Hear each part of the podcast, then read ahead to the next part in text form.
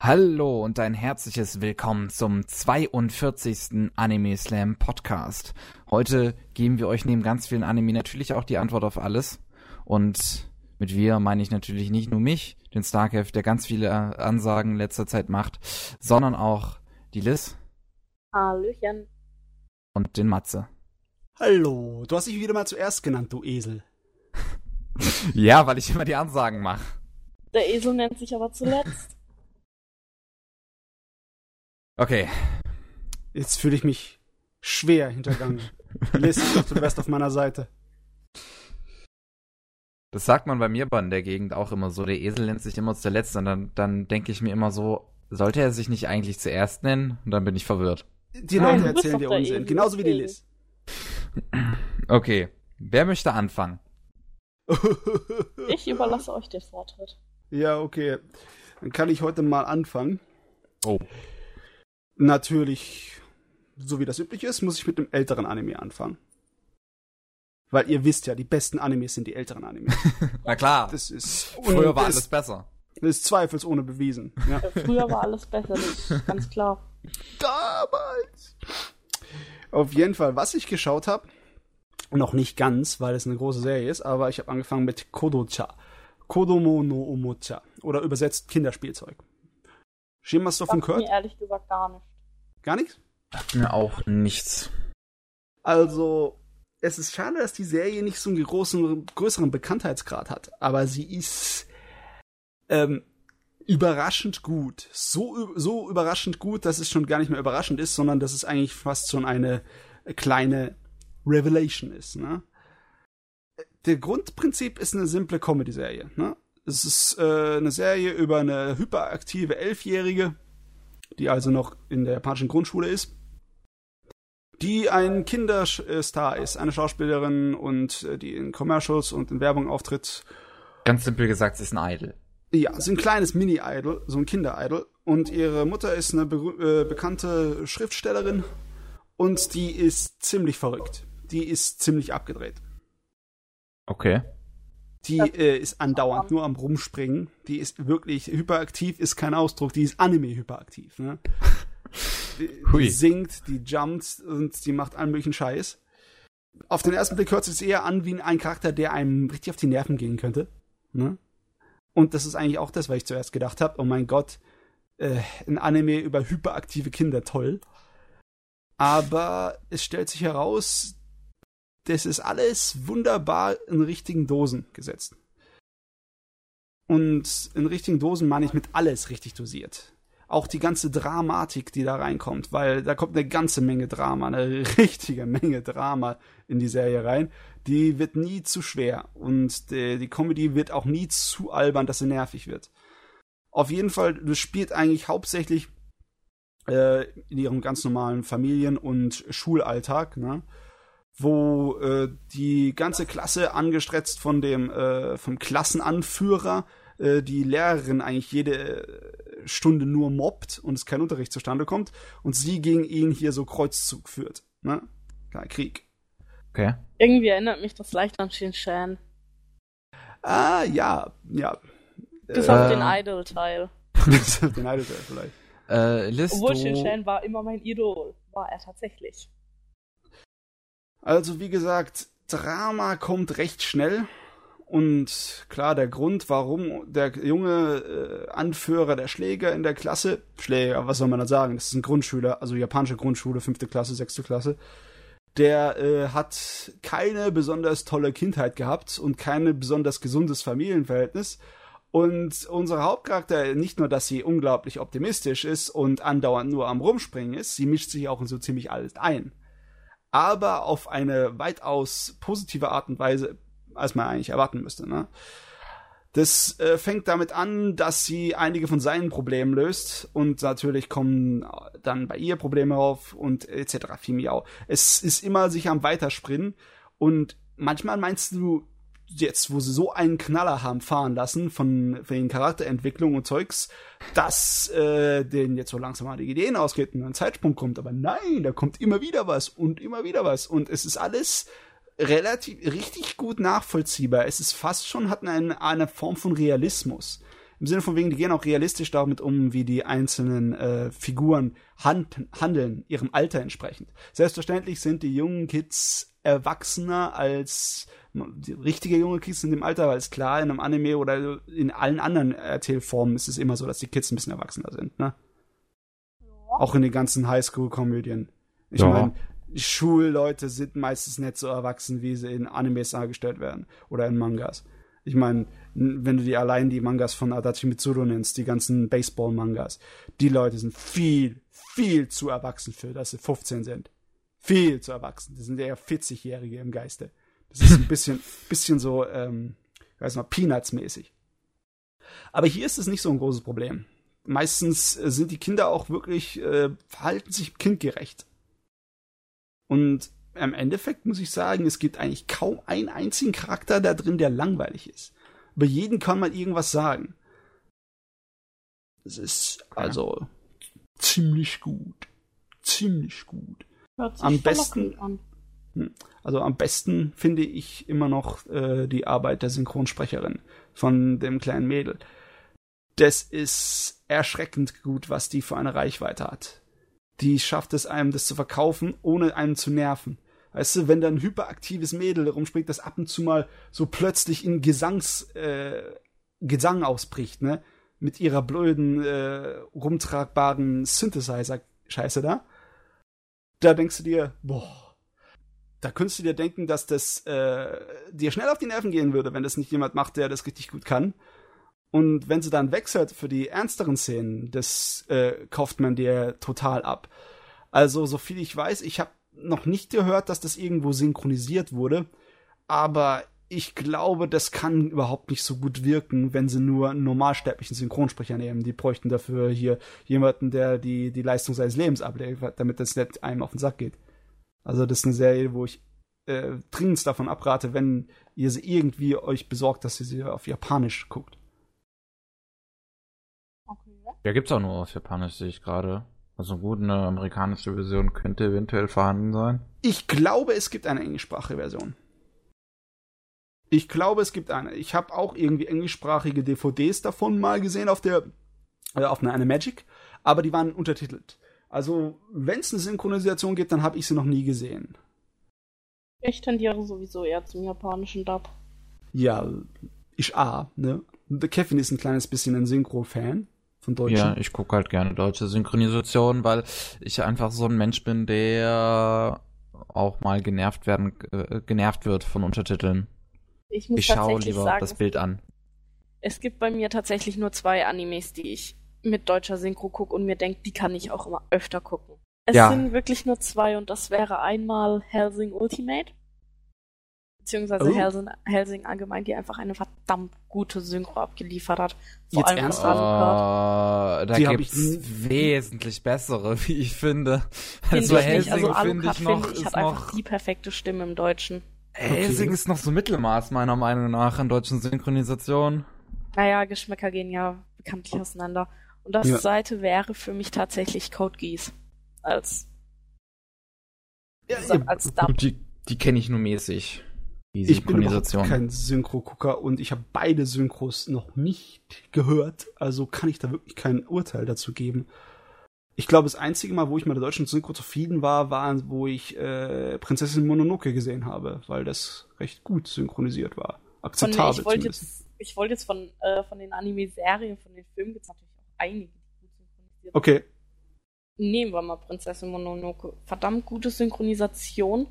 Was mir dann noch einfällt, wäre ähm, das wandelnde Schloss. Hat auch, finde ich, eine sehr Alles- gute Synchro. Alles von Ghibli ist sehr gut und gut synchronisiert. das kommt allgemein alles von Ghibli-Filme sind Universum. einfach verdammt gut synchronisiert. ja. Ich meine, damals, wo die Ghibli-Filme zuerst rüberkamen, hat ja Disney sich da mit eingeschaltet, ne? Und klar, wenn Disney da äh, den Gehaltscheck bezahlt, dann kommen bessere Leute. Ja. Aber ich bin Ja. echt kein großer Fan von Dubs, also von deutschen Dubs. Vor allem, wenn ich mir dann auf Deutsch Dub Dead Man Wonderland angucke, dann fange ich dezent an zu weinen, weil es einfach grauenvoll Also geworden Dead Man ist. Wonderland fand ich noch ganz okay. Das war meiner Meinung nach auf einer Spur mit, mit Helsing. Mhm. Da geht die Meinung auseinander ich hier. gar nicht. Mein Helsing, bei Helsing, na klar, die Charaktere haben gut besetzte Stimmen, aber sie kommen emotionsmäßig halt kein Stück rüber. Ich Auch fand wenn die Batman Wonderlands deutsch synchronisiert. Ich habe mir tatsächlich die erste Folge auf Deutsch angeguckt. Und ich habe Respekt vor den Synchronsprechern, so ist nicht, aber das, was die da abgeliefert haben bei Batman Wonderland, war einfach grauenvoll. Anderes Beispiel wäre eigentlich Bloodlet. Bloodlet ist auch echt nicht gut geworden auf Deutsch. Bloodlet, äh, gebe ich dir recht, ist wirklich nicht so ganz gut geworden auf Deutsch. Der grauenvollste auf Deutsch synchronisiert, auf Deutsch synchronisierte Anime, den ich je geschaut habe, war Sword Art Online. Sword Art Online finde ich mit, ist eine der besten Synchronisationen. Ich, bin, ich muss sagen, ich bin kein großer Sword Art Online Fan. Ich auch Ich habe mir nicht. beide Staffeln angeguckt, natürlich. Äh, ich habe mich auch ein bisschen damit befasst, aber ich bin einfach kein Fan davon. Ich habe dir Also- schon mal erklärt, wieso. Und- damit ich das jetzt klarstelle, ihr habt jetzt zweimal so ziemlich vollkommen andere Meinungen gehabt. So im Sinne Ja. von wegen, das ist doch die schlimmste Synchro ever und der Kevin, das ist doch Ja. eine der besten Ja, Synchro. also, also Sword Art Online, muss ich ganz ehrlich sagen, hat einer der besten deutschen Synchronisationen. Vor allem mag ich den äh, Synchronsprecher von Kirito sehr, weil der nochmal wesentlich besser ist als der japanische, sogar meiner Meinung nach. Ich habe mir die, ich glaube, ich, glaub, ich habe mir zwei Folgen auf Deutsch Dub angeguckt und ich habe äh, angefangen zu weinen. Tatsächlich, ich fand den Dub einfach so, sch so schlecht. Kann ich halt nicht nachvollziehen. Also, mag die was, japanische Stimme von Kirito zum Beispiel halt auch gar nicht.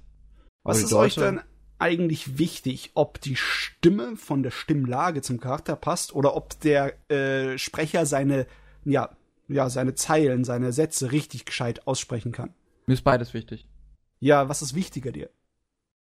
Wichtiger, finde ich, ist, dass die Stimme zum Charakter passt. Wenn du jetzt einen, wenn du jetzt einen Alucard hast, da kannst du dem keine so helle, piepsige Kerlstimme verleihen. Das geht gar nicht. Ich stelle beides eigentlich auf eine Ebene. Ein bisschen, ein kleines bisschen wichtiger würde ich die Emotionen fi- eigentlich finden. Aber sonst stelle ich beides auf eine Ebene. Also ich würde mit Sicherheit immer sagen, dass die Art und Weise, wie er seine Zeilen spricht, wichtiger ist.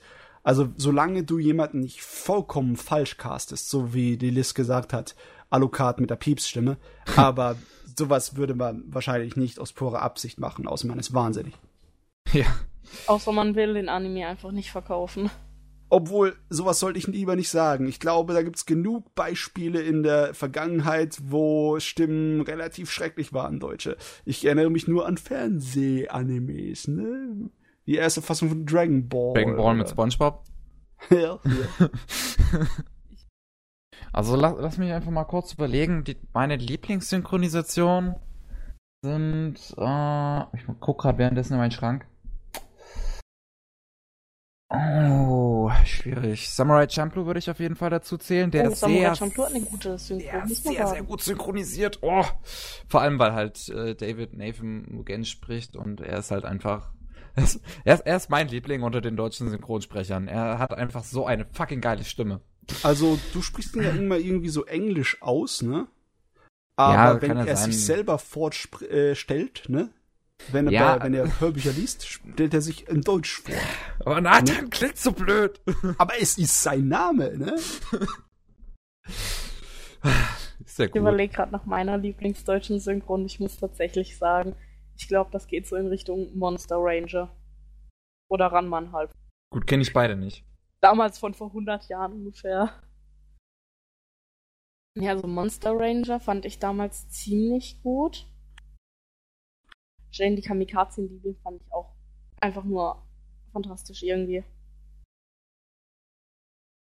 Also an deutscher Synchro aus dem Fernsehen, da war, ach, die Sache ist die, als Kind wirkt es nicht so schrecklich auf einen, ne? Ja, ich meine, gut, das, wo ich das geguckt habe, das sind jetzt auch bestimmt wieder so etwa 10, 15, 10, 12 Jahre her. Aber die meisten der Serien habe ich letztens erst äh, rewatcht. Like Jenny Kamikaze in Diebin habe ich erst letztens wieder angefangen zu gucken und auch zwei Tage später beendet, glaube ich.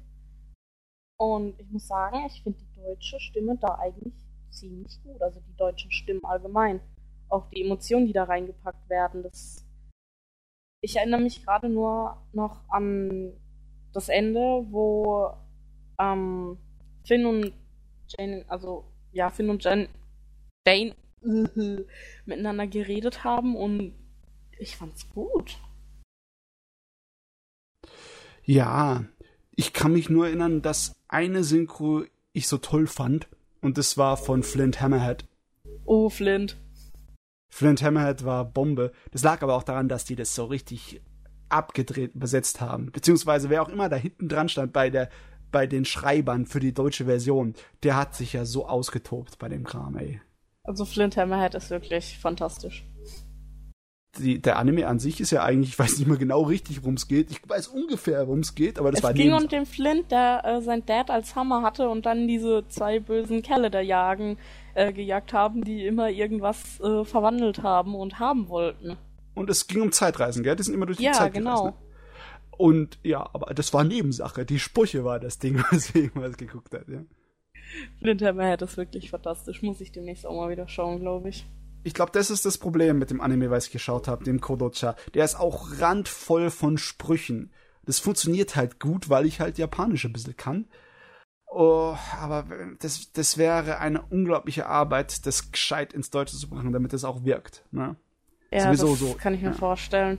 Das, äh, das definitiv. Ja, das höre ich auch ganz oft, wenn ich meine, äh, ich gucke ja auch ganz, ganz viele US-amerikanische Serien äh, und da die Wortspiele drin vorkommen, wie jetzt zum Beispiel bei Two Broke Girls, da gibt es fantastische Wortspiele drin, die im Deutschen einfach nur klingen als gewollt und nicht gekonnt. Mm, ja, das ist echt ein Problem, wenn du Komödien hast, die auf Wortwitz bestehen. Gibt halt ja, da, da kannst du dir genauso äh, How I Met Your Mother oder Scrubs gucken.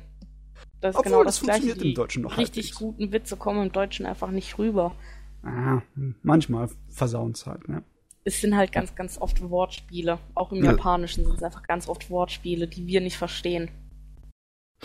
Funktioniert halt einfach nicht, die zu übersetzen richtig. Also da müsste ja. man sich schon wirklich komplett neue Witze ausdenken. Und da fällt mir nur ein Beispiel für ein. Und das ist halt auch eigentlich nichts, was hier zu suchen hat. Nämlich, ähm, ich, ich erwähne es einfach nur kurz, äh, Broken Age. Oder, wie, oder Broke Age oder wie auch immer das hieß, von ähm, von einem der Macher von von ähm, ähm, ähm Monkey Du meinst Island. das Adventure-Spiel von Double ja, dieses Fine, ne? Ja, dieses Adventure-Spiel von, von, von Double Fine, das meine ich. Hm. Das äh, hat zwar keine Synchronisation, aber die deutschen Untertitel sind unheimlich gut. Okay, aber du wolltest es doch gerade als Beispiel angeben, für was, ja. wenn das nicht funktioniert. Nee, für was war, wo es richtig gut funktioniert, wollte ich sagen. Ah, wo es richtig gut funktioniert, okay. Ja, bei vielen ja. Animes funktioniert die Synchro einfach nicht, weil einfach es ist ja, es ist bei gerade bei Komödien die Wortwitze, die kommen nicht rüber. Das fällt mir ganz oft auf, wenn ich Animes mit Untertitel gucke. Die Wortwitze, die kommen halt nicht rüber und das finde ich immer schade. Die Sache ist die, wenn du dir Mühe gibst, dann kannst du sie rüberbringen. Das Problem ist äh, teilweise, dass Untertitel beschränkt sind in der Menge an äh, Text, die du pro Sekunde aufnehmen kannst. Ja. Auch wenn du ein sehr ja, geübter Leser bist, so wie ich. Wenn es dann zu viel ist, dann wird's unangenehm. Ich kann mich noch erinnern, ähm, dass das Problem war bei Ghost in the Shell oder bei anderen Serien, die sehr dialoglastig sind. Bei Ghost in the Shell, da ist eine extrem hohe Informationsdichte teilweise in den Dialogen. Mit vielen Fremdwörtern und vielen komplizierten Sachen. Und da ist Untertitellesen echt schwer. Da war es schwer, da war es einfacher, das Japanische sich anzuhören, auch wenn du die Hälfte davon nicht verstehst, weil es halt Technogefasel ist. Ja, das erinnert mich dann, oh, kann ich noch ein Beispiel sagen, Serious Experiment Lane. Ja, oh Gott, ja. Da fand ich die deutsche Synchro aber teilweise so gut gelungen davon. Einfach weil äh, sehr viele bekannte Sprecher drin vorkamen, ähm, die ihre Rolle halbwegs gut erfüllt haben. Ich habe es irgendwie immer noch nicht geschafft. Ich weiß nicht, hatte der Anime 12 Folgen oder 13? 13. 13? Ich bin immer noch nicht über die, ich glaube, sechste oder achte Folge gekommen. Es ist nicht einfach angehört. zu gucken. Äh, ist wirklich nicht einfach. Synchro und englische Synchro und sogar die deutsche. Und da muss ich sagen, egal auf welcher Synchro du es bei dem Anime raffst du es so oder so nicht. Ja, der Wenn du es möchtest. Den versteht man nicht. er ist grandios, aber man versteht ihn einfach nicht. Ich habe Gott sei Dank diesmal nur Animes geschaut, die man gut und einfach verstehen kann. Das ist und praktisch. Zum Beispiel habe ich mir wieder mal angeguckt äh, Space Battleship Yamato 2199. Also die neue Fassung die äh, in einer OVA-Version rauskam.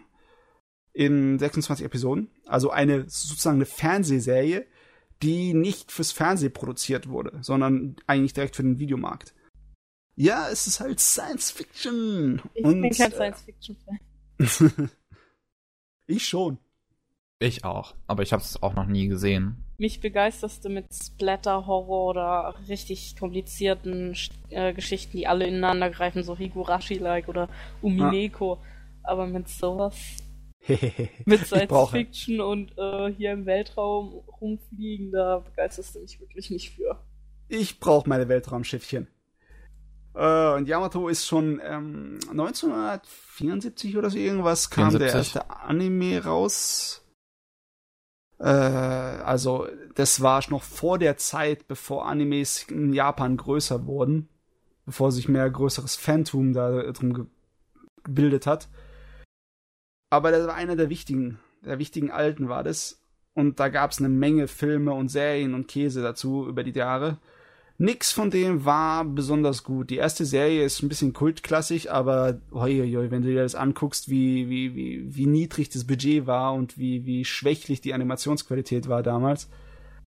Also das, das war schon schwächlich, auch für die Zeit. Ich meine, äh, wenn du dir die ersten paar Episoden von, von Lupin, den dritten, anguckst aus den 70ern, da ist weitaus mehr Animationsqualität und Zeichenqualität dahinter. Aber bei, bei, bei äh, Yamato war das nicht so. Und da bin ich richtig froh um die neue Fassung, weil die hat ein riesengroßes Budget und die hatte geile Animationsqualität und Zeichenqualität. Sieht man Also irgendwie Lupin- direkt, wenn man sich Lupin die, hat mich auch nie interessiert, ich weiß. das, das mit der Animationsqualität wollte ich gerade sagen, das sieht man direkt, wenn man sich die Screenshots irgendwie anschaut. die haben das auch fast zwangshaftig äh, modernisiert, weil der Charakterdesigner und Erfinder und der Zeichner des Mangas ist äh, der Leiji Matsumoto und der hat halt einen altmodischen äh, Designstil, seinen Comic-Stil. Wenn du den googelst und seine äh, Charaktere teilweise siehst, die sehe ein bisschen weniger attraktiv aus teilweise. Außer natürlich ist es eine Dame. Die Mädels sehen großenteils alle sehr attraktiv aus. Groß, schlank, ewig lange Haare bis zum Boden, so Rapunzel-mäßig. Und wahrscheinlich drei Meter lange Beine. Ja, echt. Aber ja, das haben sie sehr stark modernisiert in den neuen Yamato. Story ist folgendermaßen. Äh, Menschen und legen im Krieg mit der außerirdischen Rasse und sind am Verlieren. Ich meine, richtig am Verlieren. Die Erde ist eigentlich nur noch ein nukleares Ödland. Verseucht ohne Ende. Und wenig Menschen leben noch drauf. Die meisten im Untergrund, irgendwo in, äh, in Bunkern. Geschützt halbwegs. Aber sie wissen, ihre Tage sind gezählt, weil die können erstens mal nichts gegen die Aliens ausrichten, was militärische Stärke angeht. Und zweitens, äh, die Erde ist so put, dass sie sowieso nicht mehr lange überleben können, selbst wenn sie gewinnen würden. Ne? Aber dann wie aus dem Nichts, was so typisch Leiji Mashimoto ist, der blöde Deus Ex Machina Fuzzi, äh, landet eine andere Alienrasse bei ihnen, eine einzige Botschafterin mit einer Nachricht und einem Stück Technologie. Die, äh, die Botschafterin stirbt bei der Landung, bei der Bruchlandung. Aber die äh, Nachricht und die Technologie können geborgen werden. Und zwar, das ist ein Angebot, die, äh, die geben dir ein Stück Technologie, das es ihnen ermöglicht, äh, viel, viel schneller durch den Raum zu reisen und über viel größere Zeiten, als es ihnen je vormals zu ertrauen war. Ne? Und die, das Angebot ist, kommt zu unserem Planeten, dann geben wir euch die Technologie, um die Erde wieder äh, vollkommen von der nuklearen äh, Verseuchung zu bereinigen.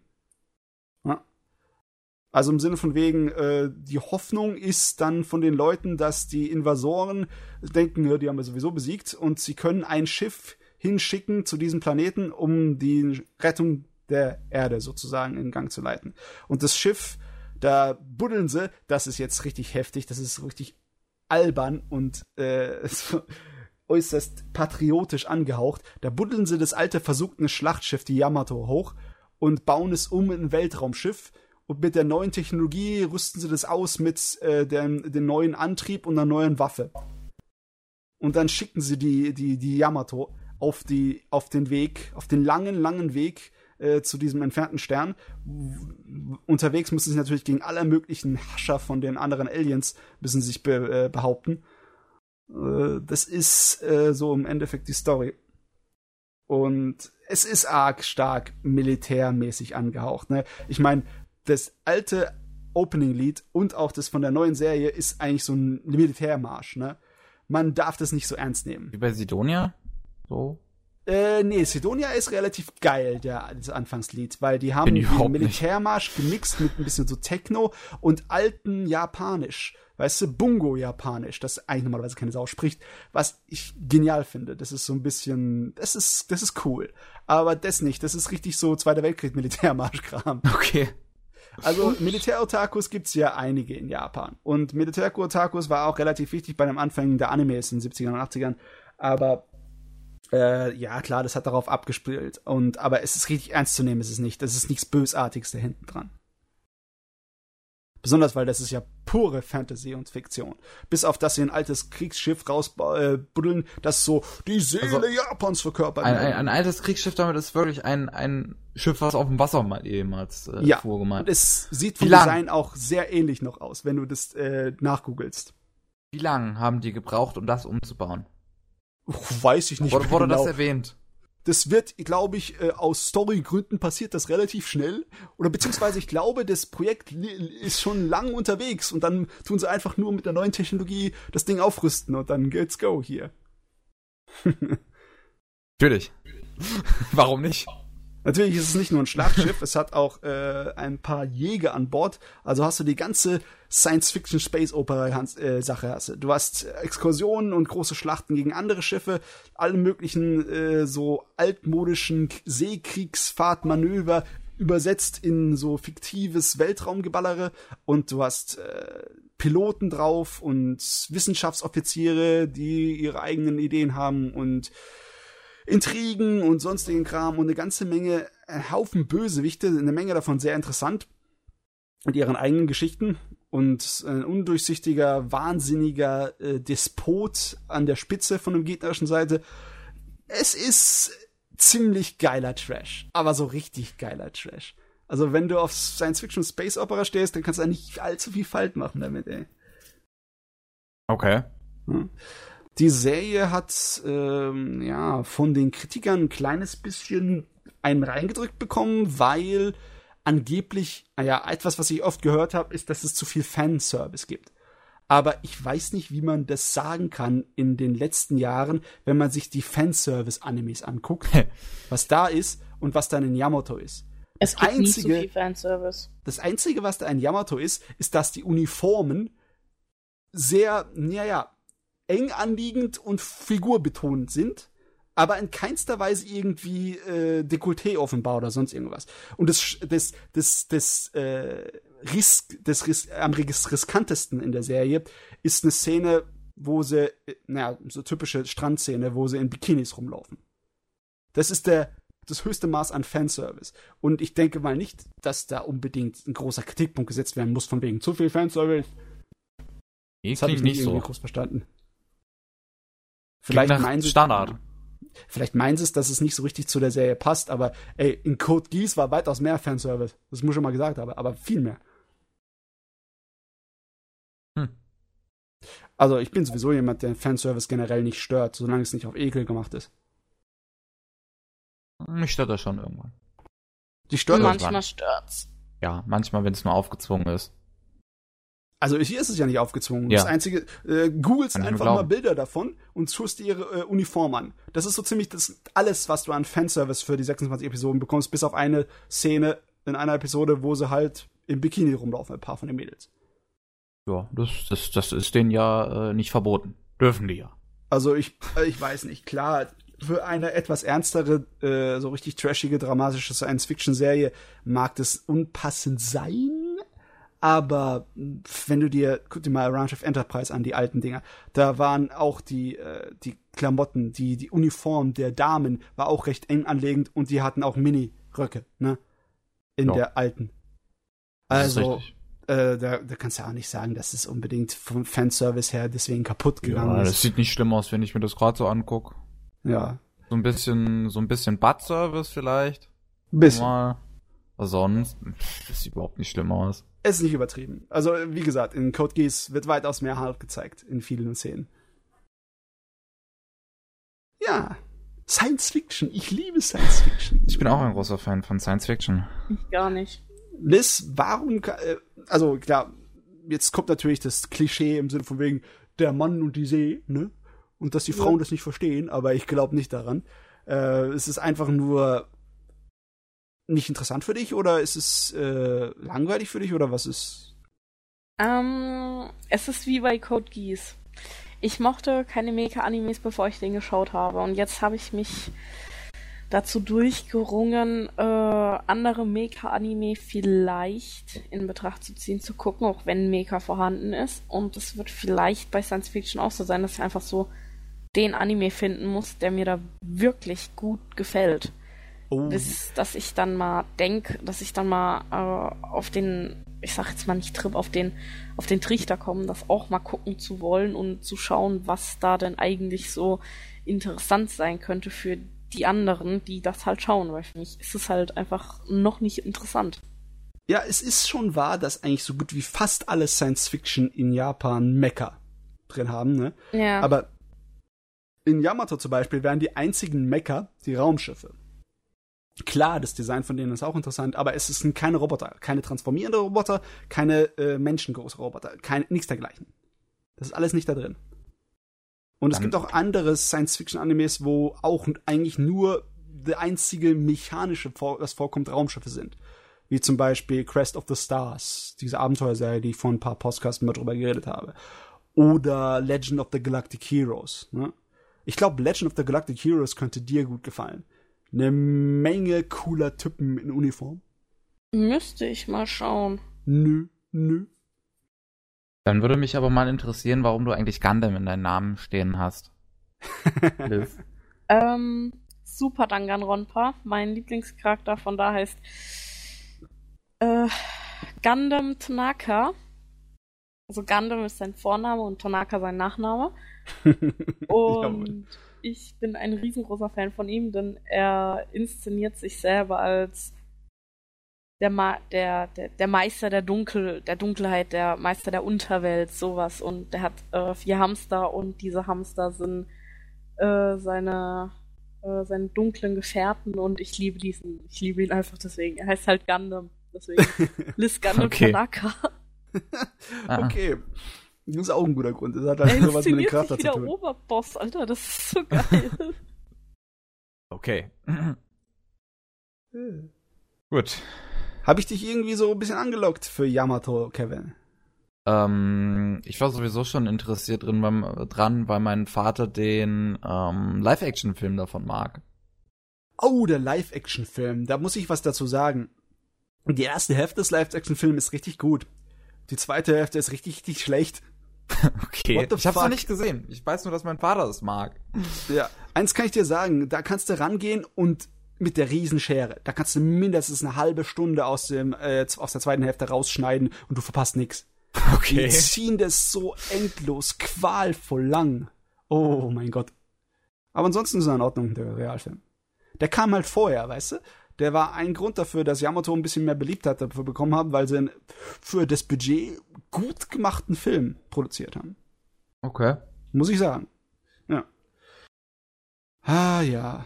Äh, was habe ich noch geguckt? Was habe ich noch geguckt? Ich habe die neue Lupin-Serie geguckt. Da sind noch nicht so viele Episoden zur Verfügung.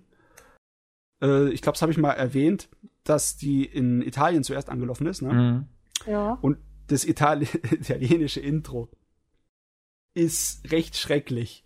Da fühle ich mich irgendwie an die alten Intros aus der deutschen äh, Fernseh-Anime-Zeit erinnert, wenn sie dann einfach schrecklichen Deutsch-Techno als Intro gemacht haben statt des japanischen Liedes.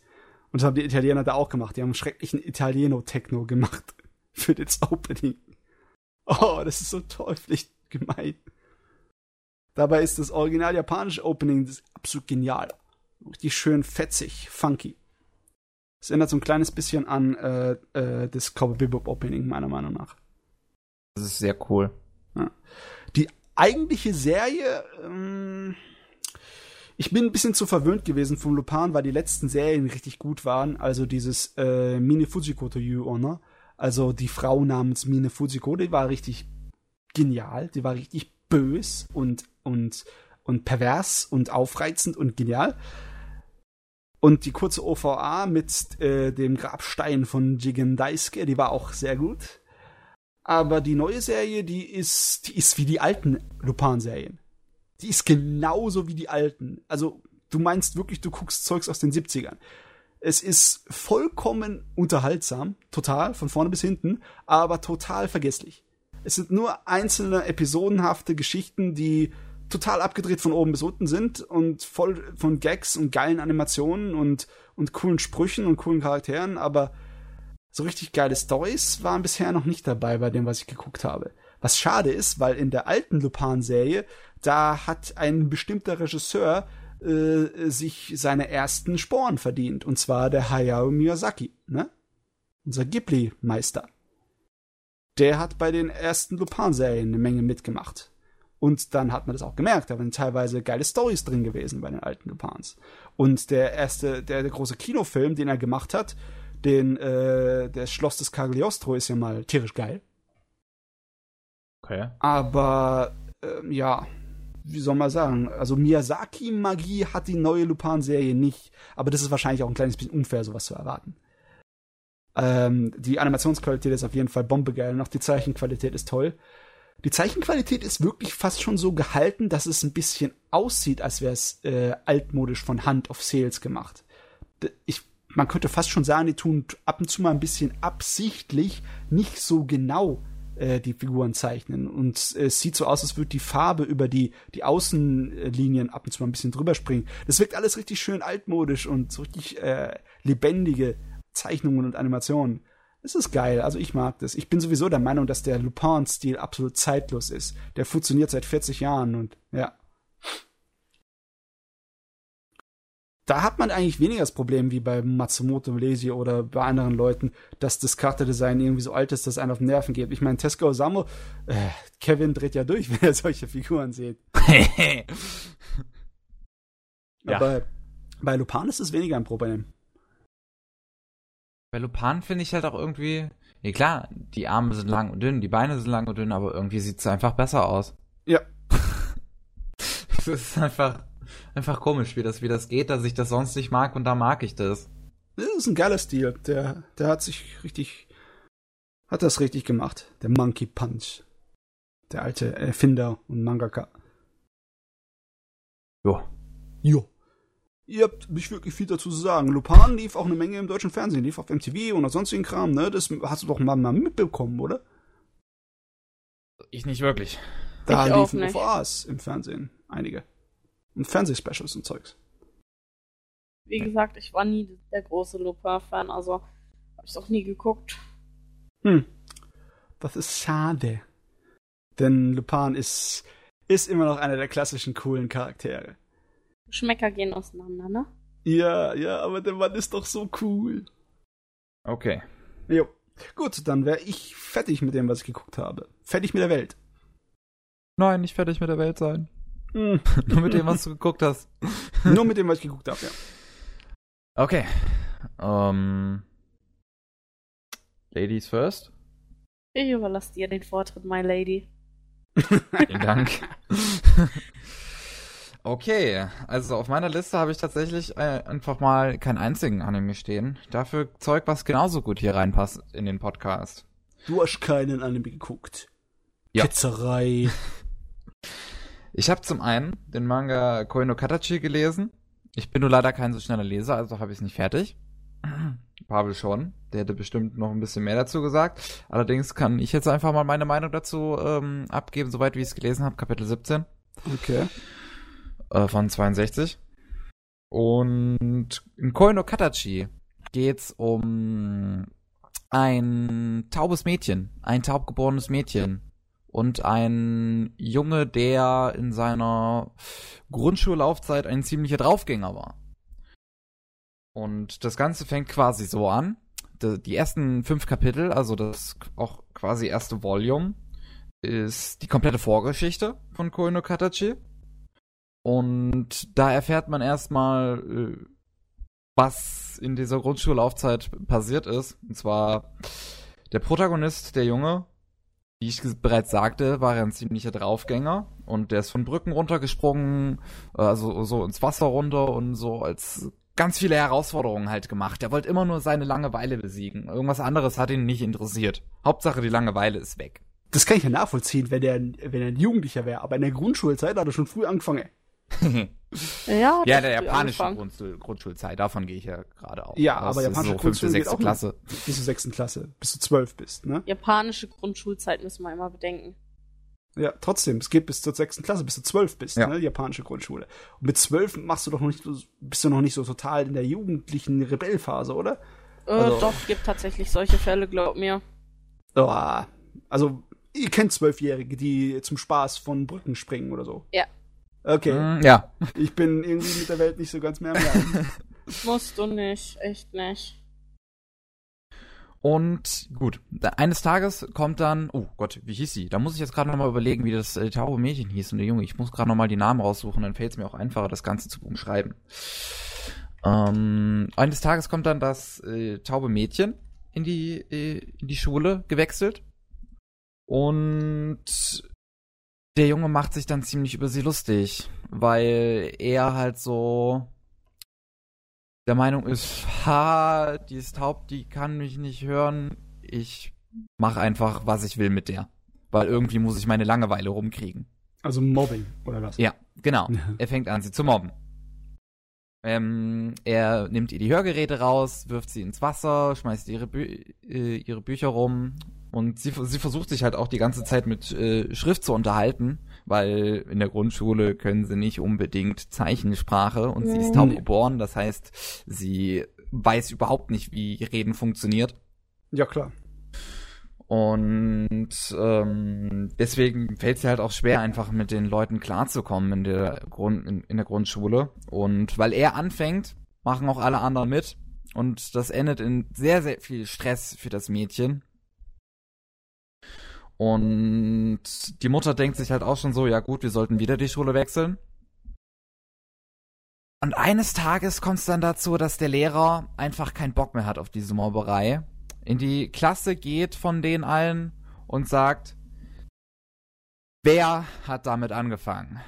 Und alle behaupten, es wäre der Protagonist gewesen, weil er hat ja auch damit angefangen. Aber keiner will zugeben, dass sie es ihm nachgemacht haben. Und er ist dann derjenige, der daraufhin gemobbt wird. Also der Protagonist hat quasi angefangen, das Mädchen zu mobben und wird letzten Endes selber zum Mobbingopfer. Äh, und warum wird er zum Opfer? Wie funktioniert das? weil alle plötzlich die Schuld auf ihn schieben und ihn einfach nicht mehr ernst nehmen. Sie, es, es wirkt einfach so, als wären alle mit einem Schritt erwachsener geworden. Das ist nicht Schritt. Erwachsener, das ist nur seine Verantwortung davon rennen. Das ist ganz genaue Gegenteil von Erwachsen. Naja, also sie, sie hören dann halt auch auf, das taube Mädchen zu mobben. Und, ähm, ja, gut. Hast schon recht, Matze. Sie, schreiben dann halt auch komisches Zeug, also auch Beleidigungen, schreiben sie dann auf die Bank von dem Protagonisten. Aber das Mädchen, das ist halt so nett und kümmert sich noch um alles. Die, die, die macht die Beleidigung weg von der Bank. Also von, von seiner Bank wischt sie die Beleidigungen weg. Und sie versucht die ganze Zeit noch nett zu sein. Sie entschuldigt sich selber, obwohl sie noch immer von ihm gemobbt wird, obwohl er jetzt gemobbt wird. Und alle, oh, sie, sie versucht die ganze Zeit auf gut zu tun. Und plötzlich eskaliert das, es kommt zu einem Kampf zwischen den beiden. Also die beiden rangeln sich. Und dann ähm, wechselt das Mädchen die Schule nach diesem Kampf. Okay. Und jetzt steht er ganz alleine da, ohne irgendwelche Hilfe, der Junge. und Wird von allen gemobbt. Dann, nach diesen fünf Kapiteln, macht das Ganze einen Zeitsprung. Zehn Jahre waren das, glaube ich. Äh, hm, wie kommt Ich glaube, da hätte ich er- aufgehört zu lesen. er ist dann, er ist dann äh, dritte Highschool-Klasse. Und er ist angepisst von der Welt. Er sieht alles nur noch schwarz. Er ist riesengroßer Pessimist. Er wird zwar nicht mehr wirklich gemobbt in dem Moment, aber er ist einfach nur noch ein verdammter Pessimist. Normal eigentlich in dem Alter. Ja. Ne? Er, er blendet alle Gesichter aus, will mit niemandem reden und egal wem er zuhört, einfach nur. Wenn er irgendein Gespräch irgendwo aufgreift, er, er kotzt es einfach nur an. Und dann will er Selbstmord begehen. Bereitet alles vor, er verkauft sein ganzes Zeug und ähm, tut das Geld in ein kleines Bündel, legt das neben seine Mutter und will nur noch eine Sache machen. Und zwar zu dem tauben Mädchen gehen und sich entschuldigen. Und das tut er. Und die beiden freunden sich an. Und es kommt zu einer sehr interessanten Beziehung zwischen diesen beiden Charakteren. Und der Protagonist hat nicht mehr vor, sich umzubringen. Äh, darf ich ganz ehrlich sagen, wie es sich jetzt anhört? Richtig, richtig, richtig. Nein. Also ich glaube, ich hätte nach dem Prolog aufgehört zu lesen, weil wenn das so ist, wie du es beschreibst, dann ist da kein Charakter da drin, der für mich in irgendeiner Weise nachvollziehbar, sympathisch oder realistisch erscheint. Also, ich dass glaub, das Mädchen so ein totaler Engel sein soll, so eine Super Mary Sue, die wirklich bei allem nur hier Entschuldigung, bla, Fimiau und, und sich nicht davon irgendwie äh, kaputt geht oder zurückschlägt, das hört sich ein bisschen. Das ist ja, aber auch tatsächlich nur im Prolog so. Also der Prolog ist tatsächlich, ich finde ihn auch nicht wirklich gut, den Prolog. Aber danach okay. finde ich es richtig, richtig spitze. Also da habe ich mich richtig verliebt in den ähm, Manga. Ich muss auch dazu sagen, ähm, das ist natürlich zum einen ein Bonus, dass die äh, Protagonistin taub ist, weil ich einfach nur riesengroßer Freund bin von äh, Romanzen oder allgemeinen Geschichten mit äh, gehandicapten Personen. Weil ich habe das Gefühl, also in Anime-Form gibt's auf jeden Fall nicht viele. Es gibt ein die paar. gehandicapt sind. Nicht viele ist richtig, ja. Mir, fäll, mir fallen spontan auch wirklich nicht, nicht viele Charaktere ein, außer die paar Blinden in Charlotte. Mir wird zum Beispiel Shion no O einfallen. Das geht um ein Mädel, das eine professionelle Shogi-Spielerin ist, also japanisches Schach. Die ist also ein junges Genie, aber die hat irgendein Trauma in ihrer Vergangenheit gehabt. Ich muss es nicht unbedingt spoilern. Äh, auf jeden Fall, sie kann nicht sprechen. Sie hat durch Schock ihre Stimme verloren. Aber sie ist nicht wirklich stumm. Sie könnte rein theoretisch sprechen, sie, also der Körper ist dazu in der Lage. Sie hat nur eine psychische Blockade. Oh, okay, das klingt interessant. Und das ist äh, auch eine relativ coole Geschichte. Ja, ich mag ah, halt wirklich Geschichten mit, Handy mit gehandicapten Personen. Ja. Und ähm, ja, Koino Katachi entwickelt sich dann halt wirklich zu einem sehr auch emotionalen äh, Manga, der dann wirklich schnell auch äh, damit aufkommt mit einigen emotionalen Momenten. Äh, allein wenn ich an den Moment denke, wo die Mutter dann herausgefunden hat, dass äh, sein, äh, dass ihr Sohn Selbstmord begehen wollte und es einfach zu einem zu einer kleinen Anschreierei zwischen den beiden kommt auf einer wirklich emotionalen Ebene. Bitte tu sowas nie wieder, denkt sich halt die Mutter einfach nur, weil sie ist auch eine nette Person. Mhm sie ist halt kein, kein Egel, die Mutter, ne? Aber sie ist einfach eine nette Person. Und ähm, ja, die Beziehung zwischen den beiden Protagonisten, also ähm, ich habe gerade jetzt mal die Charakterliste rausgesucht. Zwischen Shoko, so heißt das Mädchen, und Ishoja, so heißt der Junge, ähm, ist meiner Meinung nach sehr interessant mit anzusehen. Vor allem, weil Shoja sich auch dann äh, die Mühe gemacht hat, Zeichensprache zu lernen. Das extra für sie. Um, ähm, und einfach nur zu sehen, wie ganz viele Panels manchmal aus nichts anderem bestehen, wie sie ihre Hände bewegen, ist schon irgendwie putzig. Du musst mir also, den Namen von dem Manga schicken, bitte. Koi no Katachi. Ich kann es auch gerne nochmal schreiben. Ja, schreib's, schreib's nochmal in Skype oder so. Also der Autor, die Autorin, die ist eine sehr junge Mangaka. Sie ist 89 geboren und sie hat davor einen Manga gemacht. Sie hat einen Manga zu Marduk Scramble gemacht. Die Manga-Fassung von Marduk Scramble hat die gemacht. Krass. Auch in sieben Bänden. Der okay. wusste ich noch nicht mal, dass es dazu einen Manga gibt. Das ist ja interessant. Ähm, der Prolog scheint anscheinend die erste Kurzgeschichte, der One-Shot zu sein, mit der sie die Serie vorgestellt hat beim Magazin und dann genommen wurde.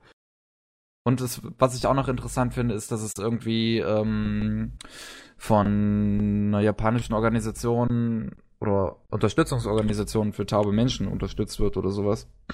Ja, das mit dem, äh, wie heißt es nochmal? Sponsern ist in Japan so eine Sache. Das passiert öfters. Aber das ist ein bisschen so schade, dass, dass es so wenig äh, Serien in der Richtung geht, dass dann sofort das gesponsert werden muss sollte eigentlich normalerweise sich auch so verkaufen, aber ja, es kann sein, dass es bei den Japanern nicht besonders viel Interesse hervorruft. Obwohl, so eigentlich so Sachen wie, wie Shion no O hatten relativ viel Beliebtheit, sonst würde es nicht zu einer Anime-Serie gemacht werden.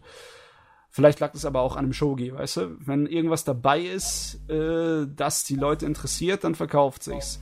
Und ich meine, das ist ja eigentlich nur eine ganz normale Liebesgeschichte Slice of Life. Ja, die hat ja nichts die hat ja nichts anderes gehabt, mit dem die, die Leute anlocken kann. Und der bekommt auch noch einen Film nächstes Jahr. Da kommt ein Film? Okay. Ja, von Kyoto Animation. Computer animiert? Nein, nein, von Kyoto Animation. Ach so, von Kyoto Animation. So. Also ein Anime-Film? Ja. Ah, okay. Weil normalerweise wäre so etwas, was eher ein Kandidat ist für ein Drama, ne? Für ein Live-Action-Drama. Ja. Für ein japanisches. Weil da gibt's weitaus mehr äh, solche Themen, die behandelt werden. Nur in Anime und Manga scheint es irgendwie nicht so der große Ding zu sein. Das ist klar, ja klar. Die meisten Anime- und Manga-Magazine verkaufen sich halt für die jugendlichen Leute und die wollen Action. Bin ich halt so gar nicht einer. ich will Drama. Okay, weiter. Mache ich mal mit dem nächsten Manga weiter. Ähm, da würde sich Pavel jetzt sehr freuen, aber ich habe Kimi no Iromachi weitergelesen. Und das äh, ist einer von Pavels absoluten Lieblingen. Ist er das? Ja. Weil, äh, nicht, dass er uns dann nachher wieder, ja, hier, korrigieren muss, ne? Ich bin mir auch ganz sicher, dass es der richtige. Äh, ich guck nochmal eben, aber das war es definitiv. Ja, das ist okay. wirklich, das ist Pavels Lieblingsromanze, Kimi no Iromachi. Ja? Ja. Weil ich kann mich erinnern, dass er den, die, das vorherige Werk von dem Autor, das Suzuka, nicht so doll fand, oder? Also ich, ich fand weiß nicht mehr, nicht so doll. Ich weiß nicht ich mehr, was seine Meinung zu Suzuka war, aber Kimino Iromachi ist seine absolute Lieblingsromanze. Da, äh, okay. äh, wenn, wenn, du, wenn du mit Romanzen über ihn redest, dann kommt das irgendwann. Ja. Weil ich persönlich mag den Autor nicht. Dem sein Stil war, ist irgendwie so. Autor oder Autorin, ich bin mir jetzt nicht mehr ganz sicher. Um, Autor. Autor? Echt? Ja. Okay. Also ich finde Kimino Iromachi mittlerweile eigentlich auch ganz super. Also der Anfang hatten, fand ich ein bisschen schwer, aber das entwickelt sich ganz gut und äh, die Charaktere sind alle halt relativ interessant. Es geht darum, dass ähm, ein Mädchen namens Eba irgendwie durch einen, ein Schüleraustausch oder war sie eine entfernte Verwandte, ich weiß es nicht mehr so genau, ähm, in das Haus des Protagonisten äh, Haruto zieht. Und ja, die leben dann gemeinsam und die leben in einer Gegend, wo alles nur sehr viele kleine Dörfer und sowas existieren, wo alles sehr weit auseinander liegt. Deswegen müssen sie auch äh, morgens immer gemeinsam mit dem Fahrrad zur Schule fahren. Ähm, also auch auf dem gleichen Fahrrad, weil Eva kann kein Fahrrad fahren. Weil sie aus der Großstadt kommt. Und der Protagonist ist halt schon in ein anderes Mädchen verknallt in der Schule, die heißt äh, Susuka. ich habe gerade extra ein bisschen Zeit gelassen. Yeah. Und ähm, Eva verknallt sich dann in den Haruto und Haruto weiß nicht, was er, was er fühlen soll. Und ich habe es noch nicht so weit gelesen, dass es zu irgendeiner richtigen, festen Romanze bisher kommt, aber es kommt zu sehr viel Interessantem hin und her. Aber Pavel meinte wohl, dass es zahlreiche Romanzen in dem Ding gibt, also dass der Protagonist auch nicht nur eine bekommt, hm. sondern mal, mal eine, dann ist Schluss, dann die nächste, sowas halt, einfach realistisch. Mm. Also ich weiß, dass der Manga im Englischen veröffentlicht wird. Haben wir auch in Deutsch stehen? Nein. Haben wir nicht? Nein. Was blöd ist.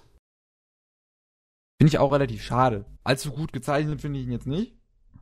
Es ist, ich mag den Stil wahrscheinlich einfach nicht. Weiß es nicht. Mhm. Um, aber ja, ich mag die Charaktere und dieses ganze Slice of Life bisher wirkt relativ interessant. So wie Pavel es halt immer umschreibt, wirkt es so, dass es viel Zeit braucht, sich zu entwickeln. Ich meine, die Serie hat auch 27 Bänder im Japanischen ja. abgeschlossen. Ne? 270 Kapitel, das ist eine ganze Menge. Also da lese ich wahrscheinlich noch eine Weile dran. Ja, das kann ein bisschen dauern. Ja, aber es ist auf jeden Fall was, was ich weiterlesen würde jetzt, wo Pavel mich dazu mal ein bisschen gezwungen hat. Musst du zu einem Glück gezwungen werden.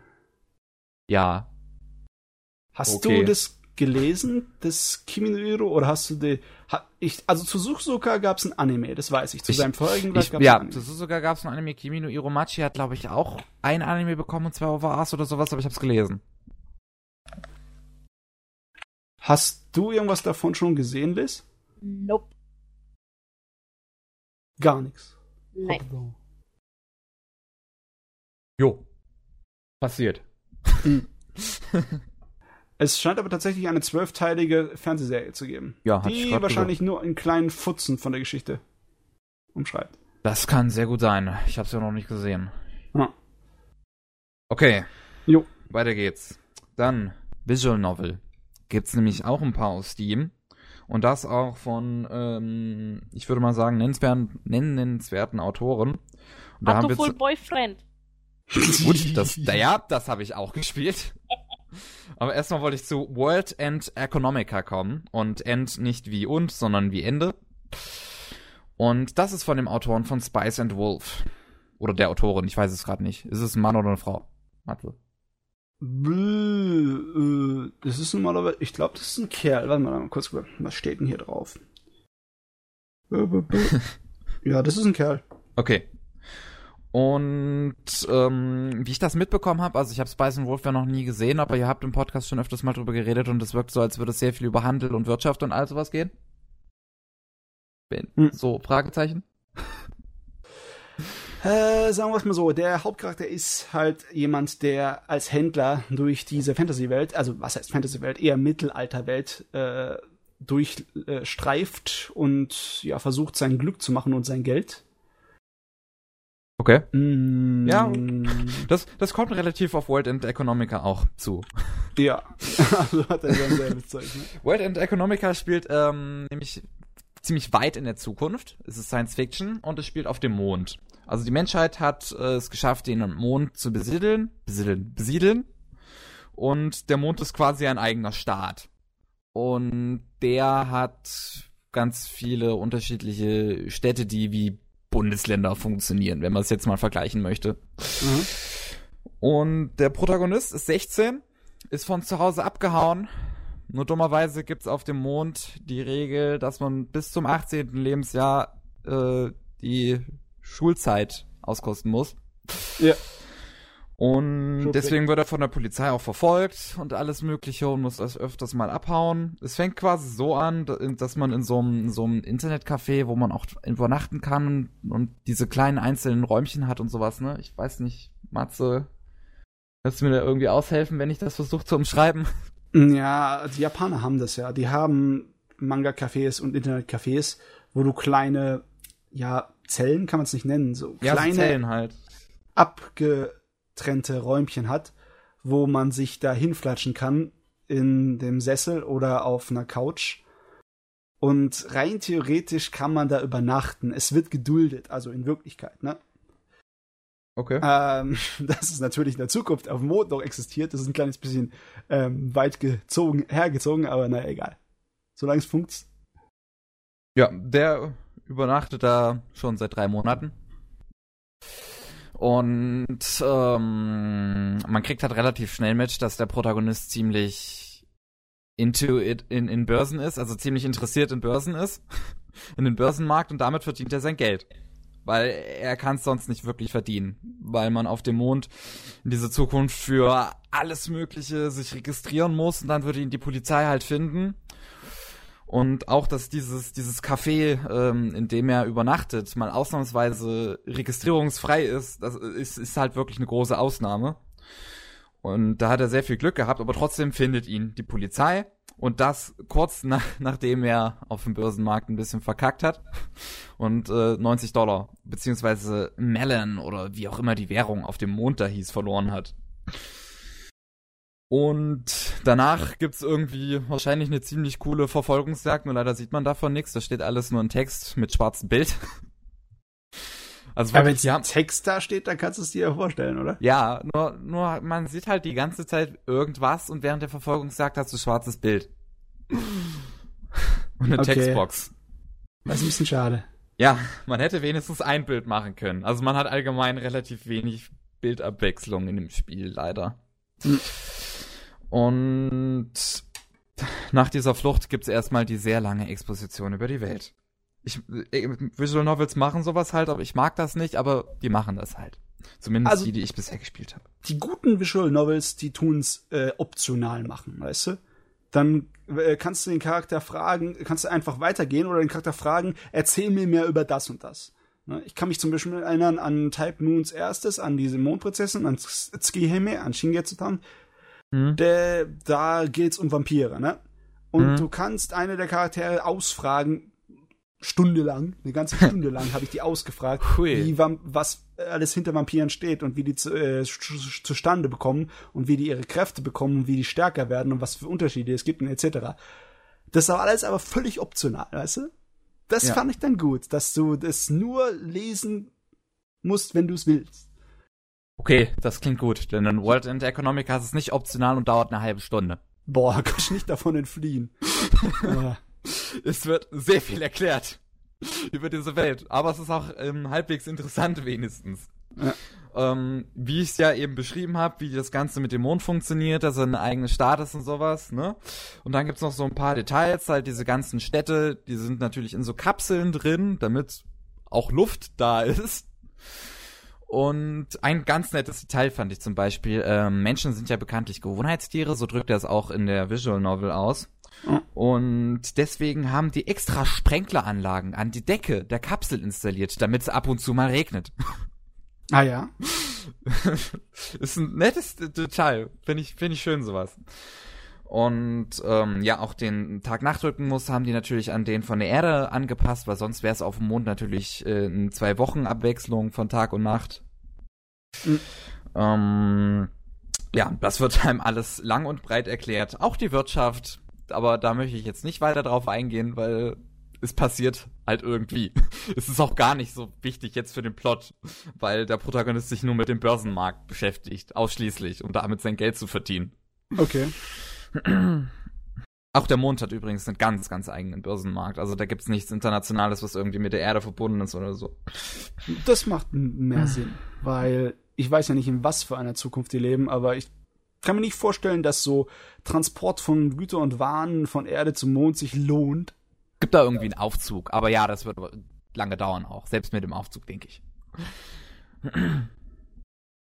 Und ähm, dann geht er erstmal in irgendein Restaurant, ist da, dann lernt man ein, Mädchen kennen oder eine, eine Frau, die der Protagonist schon länger zu kennen scheint, aber die er nicht so ganz zu mögen scheint. Es gibt ganz, ganz viel Dialog. Es passiert nicht viel. Jesus Christ. Ah ja, Man kann so viel lesen, wie man will. Es passiert nicht viel. willkommen zu den Visual Novels. Oh. es ist wow. Ich ähm, hab schon. Warte, ich kann ja in Steam gucken, wie viel Spielzeit ich habe. Das waren, glaube ich, zwei Stunden. Ähm, aber es passiert einfach nicht viel. Es könnte ja wenigstens ein bisschen was passieren. Aber in diesem Restaurant, da trifft man noch auf die Polizei und er haut noch mal ab und sieht man sieht davon nichts. That's it. Dann ist er plötzlich in der Kanalisation, wird von irgendwem gefunden und diese Frau in dem Restaurant hat ihm einen, einen Peilsender in seinen Rucksack getan. Warum? Ja, einfach, weil sie es toll findet, Menschen zu helfen. Indem sie Peilsender in deren Rucksäcke tut. Oh, das würde ich auch machen. Yep, yep. Wow! Ganz creepy Stalker. Ich helfe nur Menschen. Ich helfe nur Menschen. Hui. Man kann halt wirklich nicht viel darüber sagen. Aber äh, World and Economica sind drei Episoden eingeteilt. Ähm, Oh. Die erste gibt es davon bisher auf Steam. Die zweite müsste es, glaube ich, mittlerweile auch geben, weil die ist im aktuellen Humble Bundle. Hm. Muss ich gerade noch mal gucken. World and äh, ja, die zweite gibt's mittlerweile auch. Äh, die dritte gibt's noch nicht. Und die sollen alle so ungefähr 10 Stunden Spielzeit haben. Okay, Oh dann haben die das wahrscheinlich aus Budgetgründen in Teile, drei Teile aufgebaut. Ja, die zweite und dritte wurden mit Kickstarter gefördert. Ah ja, okay, alles klar. Puh, der Entwickler heißt jetzt sogar Spicy Tales. Sehe ich gerade. Hui. Jawohl. So. Weil man nicht, dafür, nicht viel darüber sagen kann, mache ich weiter.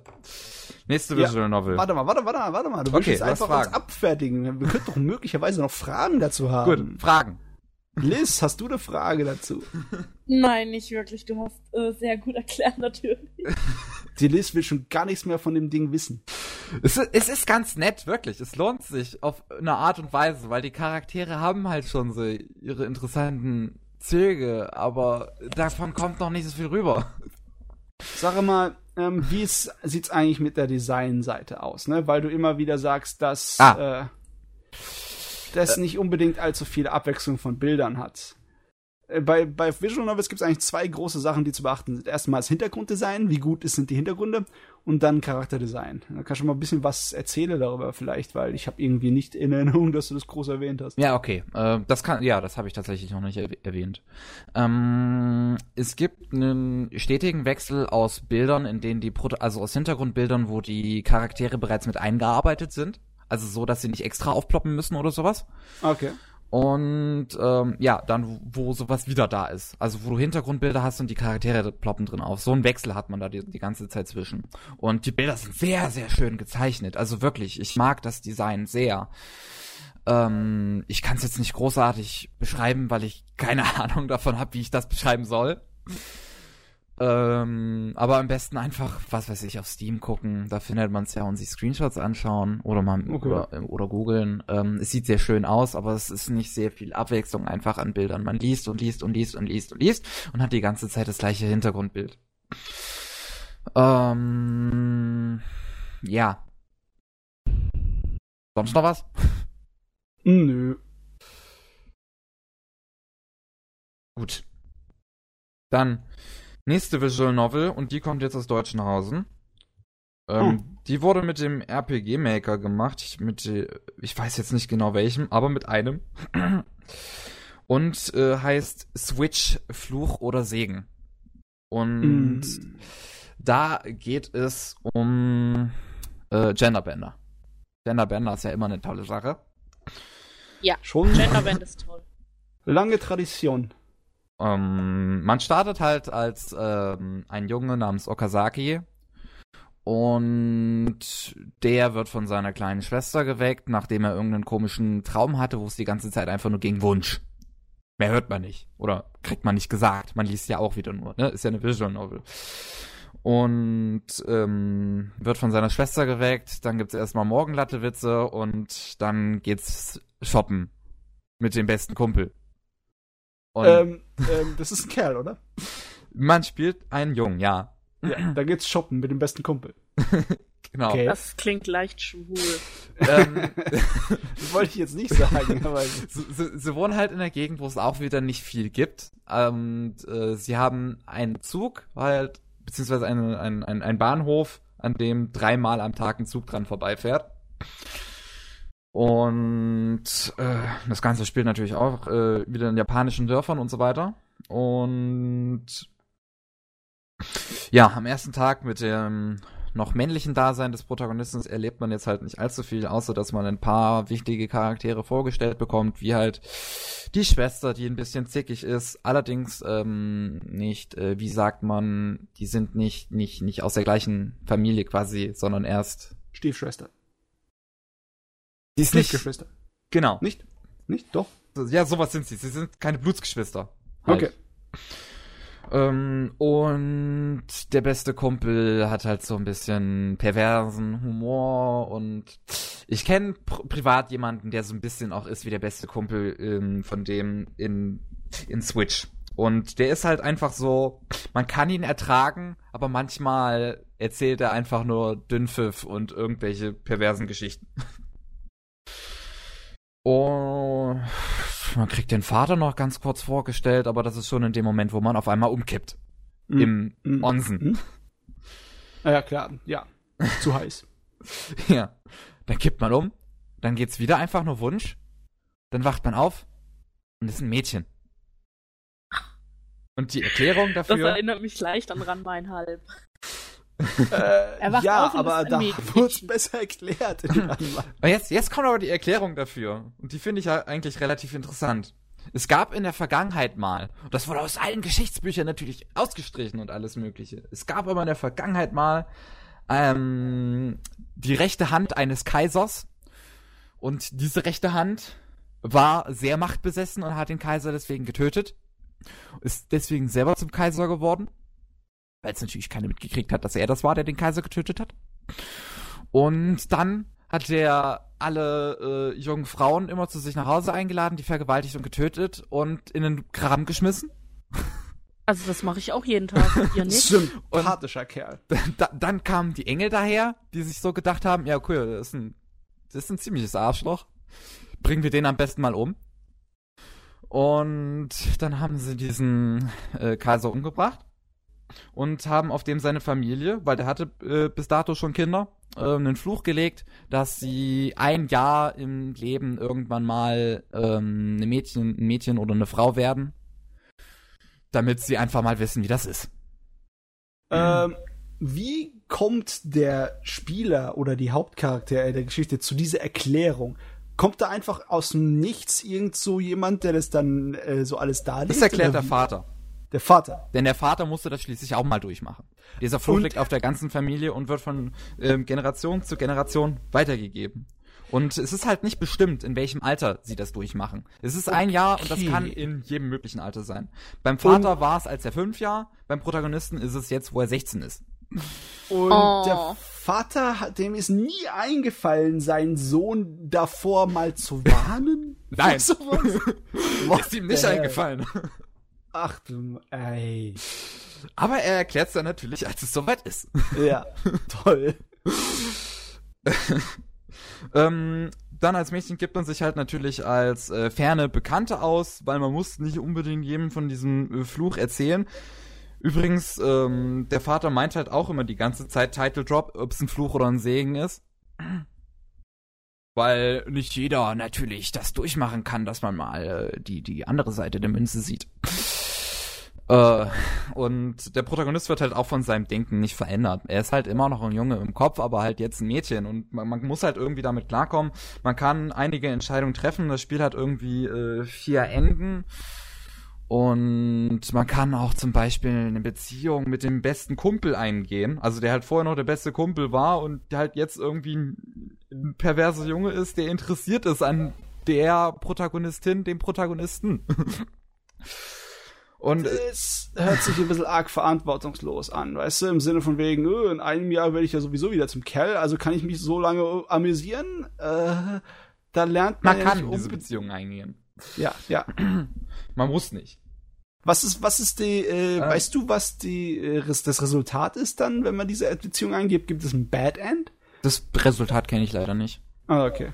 Ähm, aber man kann die Familie von diesem Fluch befreien. Und zwar, Oh. indem man sich selbst dazu entscheidet, für immer eine Frau zu bleiben. Dann wird Ah. danach allerdings nie wieder jemand ähm, diesem Fluch unterliegen. Das ist natürlich interessant. Und ja, man hat halt quasi das Ende, dass man natürlich mit dem äh, besten Kumpel irgendwie zusammenkommt. Man hat das Ende, dass man sich äh, dafür entscheidet, für immer eine Frau zu bleiben. Man hat einfach ein ganz normales Ende, wo nichts passiert ist quasi. Man ist einfach nur ein Jahr lang ein Mädchen gewesen. Und man kann halt währenddessen viel tun. Also es geht nicht wirklich lang, die Visual Novel, aber man hat äh, viele Entscheidungsmöglichkeiten, kann mit zahlreichen Charakteren ähm, interagieren. Es ist halt einfach Slice of Life irgendwie. Mhm. Die wird versucht, einfach in irgendeine Geschichte nahezubringen über einen Jungen, der jetzt ein Mädchen ist. So, äh, sage mal, Kev, äh, du hast gesagt, dass man ein RPG-Maker gemacht. Ja. Ist das also ein kostenloses Ding oder wird das verkauft? Jo, Switch, Fluch oder Segen gibt's tatsächlich kostenlos. Da gibt's auch tatsächlich noch zwei Alternativversionen, da kann ich gleich noch drüber äh, was sagen. Ähm, nämlich, ich möchte noch kurz was zur Optik sagen, weil einem viele Grafiken in dem Spiel bekannt vorkommen könnten.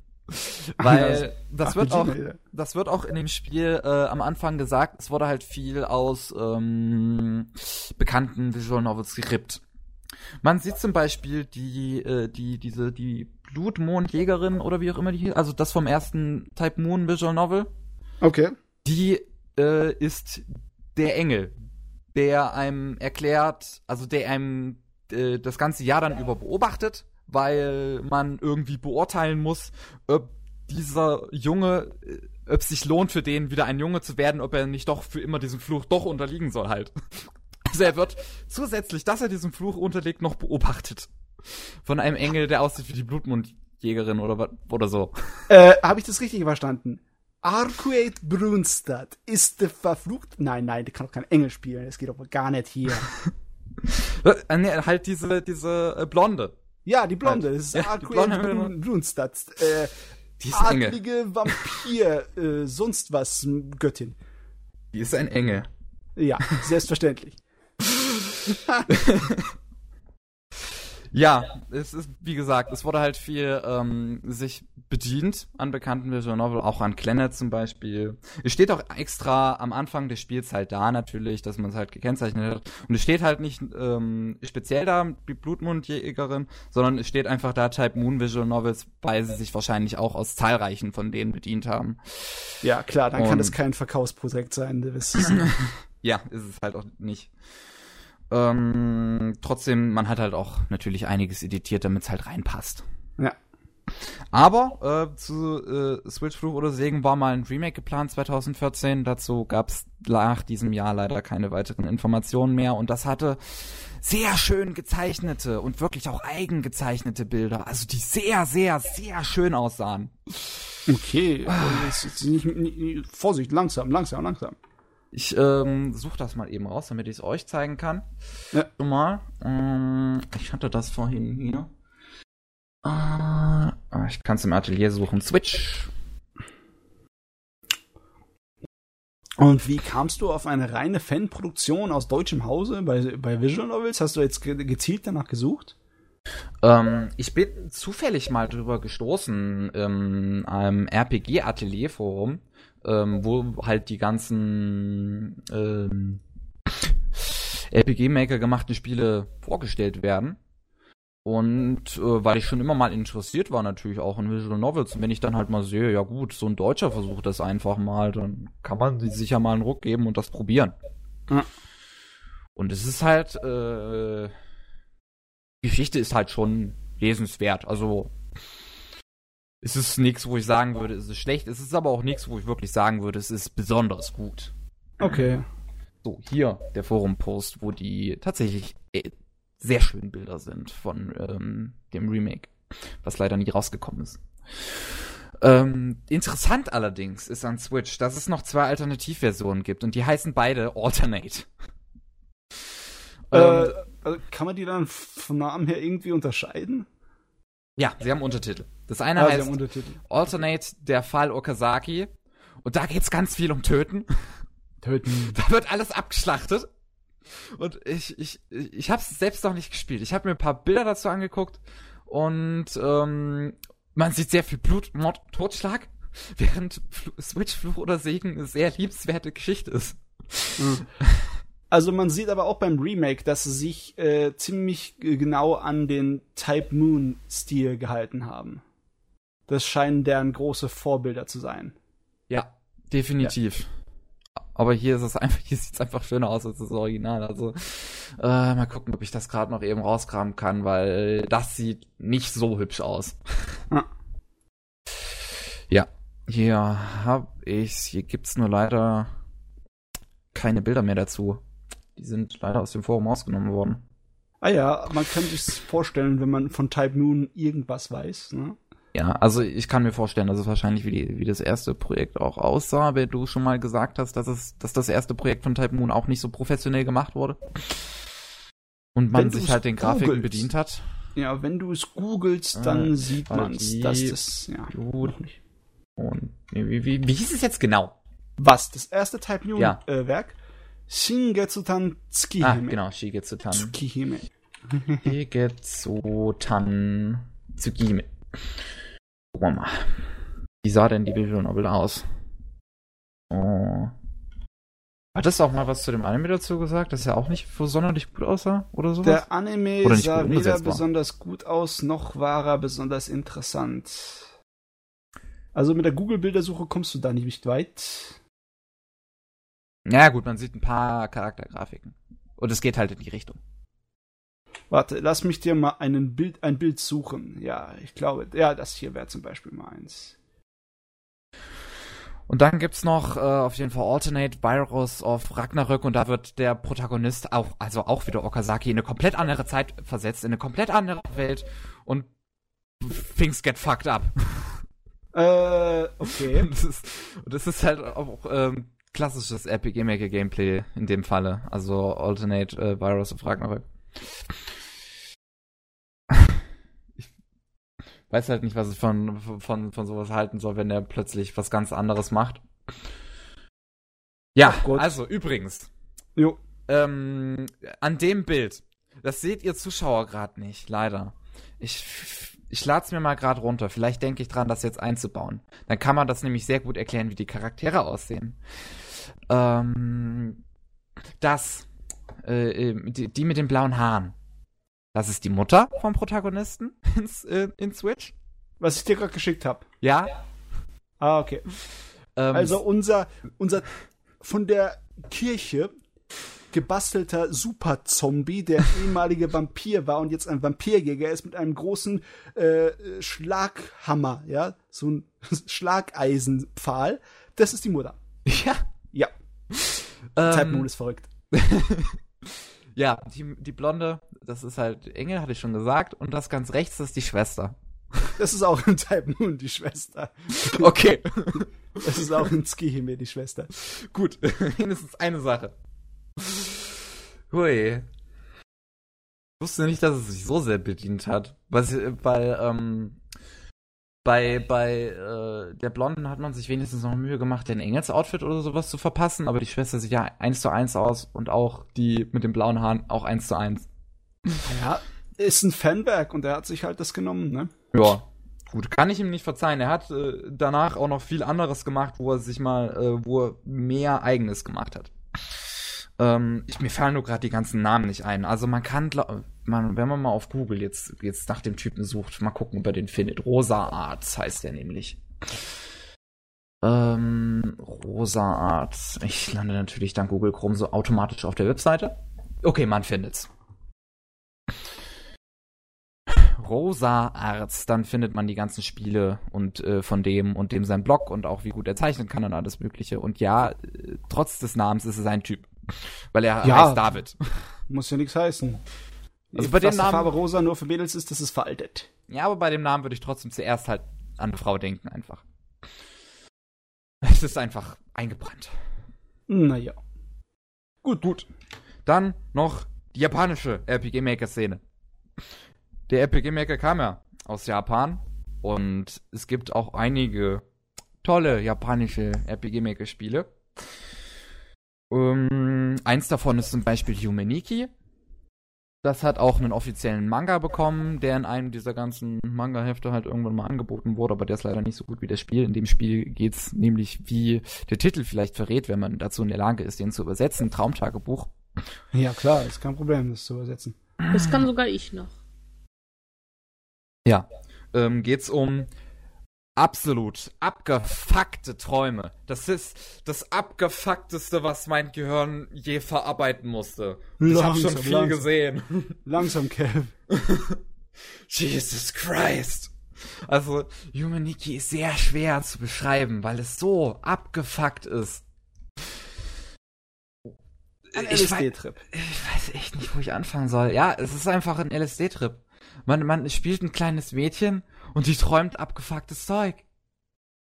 Große Roboter, Tötungsmaschinen, Gesichter anwenden, total creepy Gesichter anwenden. Und ich habe keine Ahnung, wo ich anfangen soll. Auf jeden Fall ist es beliebt genug, um eine relativ große Wikipedia-Seite und einen Manga zu bekommen. Ne? Ja, ja. Man, man, sieht ja auch auf der Wikipedia-Seite tatsächlich schon ein Bild dazu, wo sie Fahrrad fährt und die ganzen Hände da hochkommen.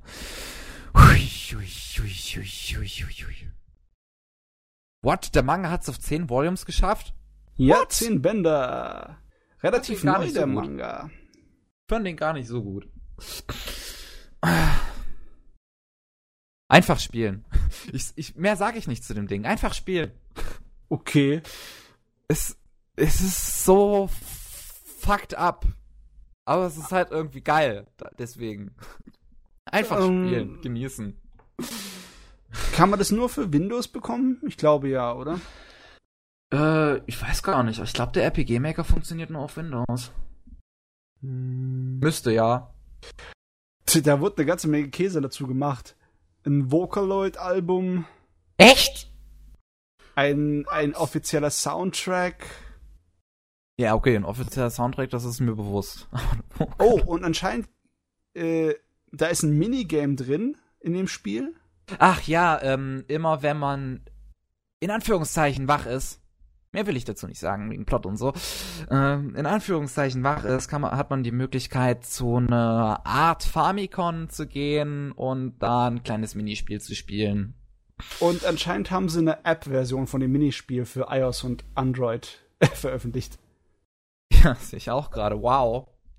Also wow, das Ding muss ja mega beliebt gewesen sein. Ja, was heißt mega? Zumindest es hat sich seinen kleinen Platz erkämpft. Das ist ja schon eine Weile her, seitdem das rausgekommen ist. Ne? Ja. 2003. Promotional Teaser for the Light Novel Adaption. What? Das hat auch noch eine Light Novel bekommen? Es tut sich so ganz langsam breit machen in der Kultur. So kleine Subkultur. So ein Kulthit. So ein bisschen, weißt du, woran es mich das erinnert? An so Sachen wie, wie Toho. Dass dieser Kram sich so weit verbreitet, dass es dafür Conventions gibt. Das ja. ist schwer nachzuvollziehen teilweise. Das ist wahr. Toho hat ja auch ziemlich klein angefangen, ne? Jo. Und, äh, oh, wie hieß denn das, wo sich immer alle abschlachten? Das hat ja auch ziemlich klein angefangen. Ähm. Äh, da, wo sie sich alle abschlachten. Das ist eine etwas, ja. Gut, das ist ja, das ist ziemlich detaillos. Jesus Christ, ich komme gerade nicht drauf. Da, da gab es eine Anime-OVA mit drei Folgen. Ähm, ähm, ähm, ähm, ähm, ähm, Fuck it! Ich komme nicht auf den Namen. Vielleicht schaffst du es später. Um was ging's noch gleich? alle abschlachten. Hallo Liz, willkommen Hi. zurück. Irgendeine ziemlich brutale OVA gab's dazu. Wo, mit drei Folgen war das, glaube ich, wo sich auch alle abschlachten. Äh, Dokuro-chan! Nein. Ich komme nicht mehr auf den Namen. Das war auch so eine kleine Spielereihe, die, also die halt ganz klein angefangen hat. Und dann war das immer größer mit Mangas und auch ganz verschiedene Corpse Spielen. Party. Und, ja! Corpse Party. okay. Das hatte ja auch klein angefangen. Aber ich weiß nicht, ob Corpse Party aus dem Amateurbereich kommt. Doch, Corpse Party war ursprünglich nur ein RPG-Game. Echt? Oh, okay. Also es war ursprünglich nur ein Spiel und dann ist es erst äh, groß geworden durch die RPG-Szene und dann wurden Manga und Anime und Pipapo draus. ah, okay, also selbe, selbe Geschichte wie bei Mirai Nikki, Yumi Nikki. Ja, also Yumi soweit Nikki. ich das noch weiß, ja. Alles klar. Nicht zu verwechseln mit Mirai Nikki, das ist Ja. was anderes. Das ist was komplett anderes. Miraiki. Huiuiui. Ähm, gut. Nächstes. Und das ist eines meiner beiden absoluten Lieblingsspiele. Das andere hat hier nichts verloren. Das ist Bastion, das kommt aus den USA. Das, was ich bereden will, heißt Eve. Beziehungsweise geschrieben wird's Eve. Also IB. Einfach nur. Das ist schrecklich zu googeln. Das ist wahrscheinlich sehr schrecklich zu googeln. Das kann gut Ist- sein. Ist es eine Visual Novel? Das ist ein, ja, mit dem RPG Maker erstelltes, äh, erstelltes Spiel. Auch. Es ist keine Visual Novel. Es hat halt äh, Rätsel-Gameplay, so rumlaufen und alles Mögliche. Und Rätsel erfüllen und sehr tolle Dialoge lesen. Ach, dieses Spiel ist sehr, sehr gut. Es geht darum, dass eine, ähm, ein neunjähriges Mädchen namens Eve geht mit ihren Eltern ähm, einen Museumsausflug machen. Und dann kann man in dem Museum so ein bisschen rumlaufen, sich die Gemälde angucken, mit den ganzen Leuten reden, die dort stehen. Und je länger man rumläuft, desto mehr Leute verschwinden auf einmal. Und am Ende ist keiner mehr da. Plötzlich klopft irgendwas gegen die Fensterscheiben des Museums und man kann in ein Gemälde reingehen. Und ähm, dann gelangt man, wenn man in dieses Gemälde reingeht, in eine ganz abstruse Welt ähm, mit sehr einfarbigen Wänden und einen Haufen Rätseln, Zeug, was einen töten will. Ähm, es gibt zum Beispiel Gemälde, wo nur zur Hälfte eine Frau drauf abgebildet ist, also nur ihr Oberkörper. Und die springt dann so aus dem Gemälde raus, äh, kriecht mit ihren Armen so nach vorne und schleppt das Gemälde halt so mit sich. Und ja, sowas will einen zum Beispiel da töten. Und man ist ein, ein kleines Sehr nett und neunjähriges, freundlich ja, immerhin. ein kleines äh, nettes äh, neunjähriges Mädchen, was nicht viel spricht, was in so einer abgefuckten Welt landet, in der Rosen das eigene Leben repräsentieren. Und man findet sehr schnell nämlich eine Rose und sollte die verwelken, ist man tot. Ähm, also, du sagst nett, aber die Bilder, die ich von der Eve sehe, oder Eve, ja, so wird's ausgesprochen, äh, die sieht irgendwie ein kleines bisschen gloomy aus, ne? Mit ihrem Blick und ihren blutroten Augen. Die sieht nicht so besonders nett aus. Die sieht so aus, als würde sie mir gleich im nächsten Augenblick den Kopf abbeißen. ja, gut, aber äh, sie, sie ist vom Char Charakter her nett, weil sie sagt halt eigentlich gar nichts. das, das macht sie nett, ne? sie sagt nichts, aber man erlebt mit ihr eine tatsächlich unheimlich interessante Geschichte. Ähm, Kevins ideale Frauenvorstellung. Sagt kein Wort, aber mit ihr ist Spaß. wow. ähm, man trifft dann nämlich im Laufe der Zeit auf, ich weiß nicht, ob du es auf den Bildern schon gesehen hast, wahrscheinlich auf einen großen, schlanken, äh, lilahaarigen Mann namens Garrett. Und ähm, der ist sehr sympathisch und äh, ist ein sehr interessanter Char Charakter und hat ein so schönes Character-Theme. Jesus Christ, der Soundtrack von Eve ist sehr, sehr schön. Und halt auch original. Und ähm, der ist so ein bisschen. Er ist ein junger Erwachsener, der Verantwortungsbewusstsein für Eve entwickelt, allerdings selbst ängstlich ist und ein bisschen schüchtern ähm, deswegen, da, da gibt sich so ein gewisser Zwiespalt in ihm, aber er versucht halt so gut er es kann, Eve zu beschützen. Und äh, später trifft man auf den letzten Charakter im Bunde, äh, ein blondes äh, Mädchen. Und sie ist sehr lebensfroh, erstaunlicherweise. Und sie macht das alles gar nichts aus, dass diese komische Welt da ist. Und ja, die ein wirklich nettes Mädchen. Allerdings gibt es einige Bilder, auf denen sie nicht so nett dargestellt wird, aber das möchte ich nicht spoilern. ähm, die Geschichte ist nämlich sehr, sehr interessant. Es gibt zahlreiche Enden bei gerade mal ein paar Entscheidungen. Das Spiel äh, bietet einem ein paar kleinere Entscheidungen, wo einem zum Beispiel das blonde Mädchen dann im Laufe der Zeit fragt, ähm, wenn es hart auf hart kommen würde, wen würdest du beschützen? Und dann kannst du dich entscheiden zwischen äh, dir selbst, äh, Garrett oder sie. Und sie, sie hm. fragt das halt einfach nur rein hypothetisch, wenn okay. es halt auf kommen würde. Aber das hat gewisse Auswirkungen auf den späteren Spielverlauf. Aber das finde ich schön, dass du nicht so unglaublich viele ähm, Entscheidungsmöglichkeiten hast, weil das hat mich bei äh, Vision Novels immer sehr gestört. Ich möchte die ganze Geschichte durchkommen, aber ich habe keinen Bock, mir eine riesige Roadmap aufzuzeichnen, um zu wissen, welche verdammten Entscheidungen zu welchem Ziel führen und welche Kombination aus was weiß ich, wie viel hunderten kleinen Entscheidungen dahin führen. Wenn du eine Übersicht hast, halbwegs übersichtlich, im Sinne von wegen, es gibt drei mal drei mal drei äh, Wege, dann ist das für mich weitaus attraktiver. Ja, es gibt auch tatsächlich einige Entscheidungen, die man relativ unbewusst treffen kann, ähm, die dann so ein bisschen ähm, am Game Gameplay liegen. Es gibt nämlich zum Beispiel ein Rätsel, bei dem kann man Garrett in Anführungszeichen sterben lassen und in Anführungszeichen nicht. ähm, und sowas hat auch Auswirkungen und das kann man als Spieler beim ersten Run nicht ganz wissen und viele Leute sind ja auch so vielleicht, dass sie es nur einmal durchspielen, keine Ahnung. Ich habe ihr viermal oder so mittlerweile durchgespielt. Weil die Geschichte, ich finde sie so super, ich finde die Charaktere so super. Es gibt äh, sieben Enden oder so und bei einem hätte ich fast geheult. Ich, ich kann über dieses Spiel nur loben, über diese wirklich abgefuckte Welt mit auch sehr interessanten Rätseln. Es gibt ein Gemälde zum Beispiel, ähm, was die ganze Zeit über Essen redet und sobald man versuchen würde, hindurchzugehen, stirbt man. Äh, aber man kann diesem Gemälde einen Apfel bringen. Und ähm,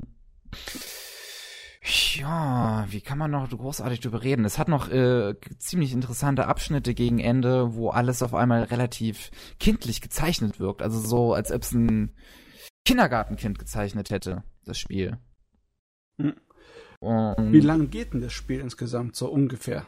Also beim ersten Durchlauf sind es drei Stunden, drei bis vier Stunden. Ich schaffe okay. mittlerweile in einer. Hm. Äh, es hängt halt sehr viel natürlich an seinen Rätseln, das Spiel. Und die sind halt auch wirklich sehr gut durchdacht. Muss man wirklich mal das Gameplay loben. Das sind sehr tolle Rätsel. Und ähm, ja, der Plot-Twist am Ende ist sehr gut. Hätte ich nicht mit gerechnet es, es, ähm, was noch großartig drüber sagen? Das hat schon eine gewisse Fanbase, das Spiel. Auch. Äh, es wurde von PewDiePie unter anderem Let's Played. Die englische Version oh, davon. Oh mein Gott. Äh, es gibt auch tatsächlich eine deutsche Version davon, ähm, die halt auch noch rein fanmäßig gemacht wurde. Aber mittlerweile sehr gut ist. Also die, damals hatte ich die erste Version gespielt, die war absolutes Chaos von der deutschen. Aber mittlerweile auch sehr gut umgesetzt. Ähm, kann man auch im RPG-Atelier-Forum danach suchen. Auch Fans haben mittlerweile ein paar der Soundtracks sehr, sehr schön äh, rearranged. Also das Garrett-Theme, was ich vorhin angesprochen habe, ist schon im Original sehr schön, aber da hat noch einer eine Piano-Version dazu gemacht, die noch mal so viel schöner ist. Und ich glaube, es gibt auf YouTube tatsächlich auch irgendwie Fanmade Anime dazu. Die die Story, äh, wenn man sich nur für die Story interessiert, kann man sich die mal anschauen. Okay. Ähm, gut. Sonst noch Fragen dazu? Nein. Nö, nicht wirklich. Es scheint es scheint, obwohl es erst, äh, obwohl es 2012 rausgekommen ist, hat es nicht so lange gebraucht, um so an, äh, ja, wie soll ich sagen, bisschen Bekanntheit zu erlangen, ne? Ist anscheinend schneller Ja. abgegangen hier. Vielleicht hat der PewDiePie daran geholfen. Ich meine, der wird ja von Millionen geguckt. Das kann durchaus sein. Ähm, gut. Letztes Spiel auf meiner Liste, ebenfalls äh, ähm, ein RPG-Maker-Spiel, auch aus Japan, Alice Mare. Ich bin sehr, sehr großer Fan von ähm, Märchenversoftungen. Also wenn man sich Märchen als Vorlage nimmt und die in irgendeiner Art und Weise bearbeitet. Und das macht Alice Mare durchgehend. Alice Mare nimmt sich zahlreiche bekannte Märchen und bearbeitet sie zu Horrorgeschichten. Wie schreibt man denn das? Äh, Alice ist klar, wie man Alice, schreibt. Leerzeichen, Mare. M-A-R-E. Also wie Nightmare eigentlich. Ja. Wie Nightmare, Night nur das Alice Night weg. ersetzt. Ja, und dass es nicht zusammengeschrieben wird. Und äh, es fängt damit an, dass man, ich weiß gar nicht mehr, was für ein Geschlecht man überhaupt als Hauptcharakter hatte. Es war ein Mädchen, genau, es war ein Mädchen. Man spielt ein Mädchen, die landet in einem Kinderheim und äh, man lernt die erstmal so alle ein bisschen kennen, weiß aber noch nicht wirklich viel von dem Spiel, von der Geschichte, von den Leuten. Und plötzlich, nachts, die eigene Zimmertür ist verschlossen und man kann in den Schrank gehen wie Narnia Mhm. und landet in einer ganz anderen Welt. Nur nicht in Narnia, sondern in einer ziemlich abgefuckten Welt, wo ein Hase auf einen wartet. Und zwar Ähm, ja. eine Horrorversion aus dem Hasen von Alice im Wunderland. okay. Keine Zeithase. Ähm, ja. Und man führt mit diesem Hasen erstaunlich abgedrehte Dialoge. Also die sind sehr gut geschrieben, auf eine wirklich abgedrehte Art und Weise. Weil dieser Hase ist halt sehr interessiert daran, Blut und Morde zu sehen. Äh, macht mir gleich sympathisch. Ja. Und dann mh, hat man die Möglichkeit, die Träume der anderen Kinder aus dem Kinderheim zu erleben und deren Vorgeschichte zu erleben. Und alle Vorgeschichten sind halt Märchen. Es fängt damit an, dass man ähm, die Geschichte eines Mädchens erlebt, äh, was an H Hänsel und Gretel angelehnt ist. Bloß, dass es keinen Hänsel gibt. Sie, sie, sie ist alleine und hat sich äh, einen, einen, einen fiktiven Freund an ihrer Seite vorgestellt. Äh, ihre Mutter ist die größte Arsch, den man sich nur vorstellen kann. Äh, Und das ist einfach nur sehr, sehr schrecklich. Hilfe. Ist, die sind sehr böse, die Geschichten in Alice Meer tatsächlich. Ruhig Blut, Kevin. Nicht umkippen. Ähm, das wird einem so in, in Bilderbüchern erzählt, die man nach und nach immer in den Träumen findet, sodass man nach und nach natürlich hinter das Geheimnis, hinter der eigentlichen Geschichte kommt. Man löst da auch wieder so ein paar Rätsel in Alice Meer immer dazwischen. Aber die Geschichte ist halt wirklich interessant. Es sind halt alles einzelne Gesch Geschichten, die haben keinen großen Zusammenhang, nur dass sie auf ein Ende zu steuern, womit ich nicht gerechnet hätte. Ähm, aber es gibt noch zum Beispiel äh, die Geschichte hier von dem, von dem, dem, dem Lügner, der hier immer, das, das mit dem Wolf und den Scha Schäfen, ne? Sch Schäfen, Schafen. Schafe? Das mit den Schafen. Ja, What? das ist ein russisches Märchen. wo er halt, ne, kennt man ja, wo er dann immer rumschreit, ein Wolf, ein Wolf, dann kommen alle und. Und dann kommt er und da ist dann doch kein Wolf. So was ähnliches gibt's da, und zwar ähm, ein Junge, der in einer ziemlich adligen Familie lebt und äh, seiner Mutter na nachts immer erzählt, Vater wacht nicht mehr auf und atmet nicht mehr. Und dann rennt die Mutter panisch hin und irgendwann glaubt sie ihm die Mutter nicht mehr, aber irgendwann ist es Realität. Mhm. Ja. Dann stirbt der Vater, dann bringt sich die Mutter um und es passiert ein Haufen Chaos. Dann gibt's noch Rotkäppchen, was gab's noch? Ich will jetzt nicht alles äh, ins Detail eingehen, ich überlege nur gerade, was es sonst noch so gab. Ähm, nee, mir fällt's gerade nicht mehr so ein. Es gab sechs Geschichten. Kann man sich durchaus geben. Das hat einen, auch einen grafisch sehr untypischen Stil für RPG Maker Spiele, das sich überhaupt nicht an äh, den Grafikstil des RPG Makers orientiert, sondern alles irgendwie kleinskaliert. Also es wirkt alles sehr dünn. oh. Ja, das, ähm, vom Design her scheint es so doch schon so RPG Maker mäßig zu sein, im Sinne von wegen, es sind äh, SD-Figuren, super deformed, Chibis, aber es sind nicht so die klassischen Sprites. Es ja. ist eher etwas moderner, ein bisschen flächenbetonter. Ja, es ist, es ist eher so nicht mehr Super Nintendo Generation Sprites, nicht mehr das Design. Hm, ja, so könnte man es am ehesten ausdrücken. Es ist eher so spätere Generation, so äh, Sega Saturn und PlayStation äh, Sprite Welt, ne? Ich meine, da gab es nicht mehr so viele Sprite-designten Sachen, aber es ist nicht mehr, es ist nicht so Final Fantasy Sprites, wie eigentlich die meisten im RPG-Maker meistens so ein bisschen so aussehen, ne? Mhm. Uh, gut. Sonst noch irgendwelche Fragen dazu? Nö. Es, das, das, ist, das Spiel scheint einem einfach zu erklären zu sein. Ja. Im Sinne von wegen, du hast, äh, du gehst in eine Albtraumwelt, die eine verdrehte Alice im Wunderland Welt ist, in denen Märchen nachgespielt werden, Märchengeschichten, ja. die unglaublich böse enden. Oh ja.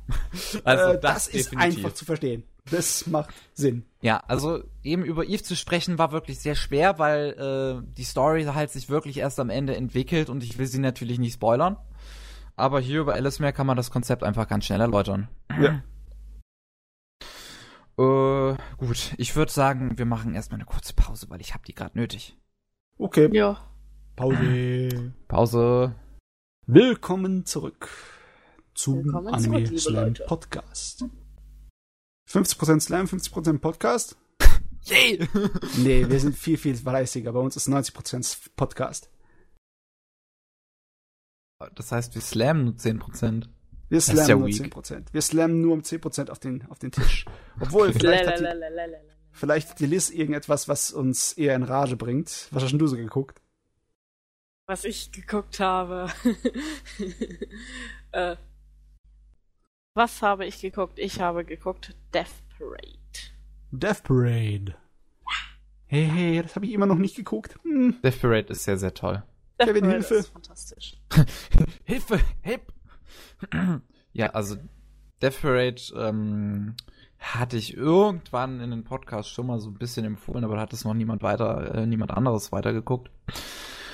Ähm, ist es. Das war doch das, wo sie in dieser Bar waren, ne? Mhm. Ja. Die Bar in äh, sozusagen im Fegefeuer, bevor man in Himmel oder Hölle kommt. Ja, genau. Genau. Das ist so ein bisschen das Konzept, damit kann man so ein bisschen äh, vergleichen, die kommen in eine Bar und äh, dort entscheidet der Barkeeper, der als äh, Schiedsrichter mehr oder weniger dient, darüber, ob äh, die zwei, es sind nämlich immer zwei, und das erklärt sich gleich noch warum, die in seiner Bar ankommen, äh, nun in die Hölle gehören oder in den Himmel, beziehungsweise ob ihre Seele in die Verdammnis gehört und damit nie wieder wiedergeboren werden kann oder ob sie wiedergeboren werden darf. Äh, warte mal, das ist ein bisschen komisch. Wenn du dir überlegst, das ist eine japanische Serie und Japaner hängen noch relativ mal am Buddhismus, dann ist das Verlöschen und nicht mehr wiedergeboren werden eigentlich das absolute Ziel des Buddhismus. Das ist Buddha werden, ne? Dann Natürlich. ist es ja eigentlich was Gutes. Da wird's aber mit der Hölle verglichen. Okay. Komisch. gut, also ich würde meine Seele nicht verlöschen lassen wollen. Ich auch nicht, also ich würde da auch, glaube ich, für kämpfen. Also du bist Ja. vielleicht nicht unbedingt dem buddhistischen Glauben anheimisch. Nee.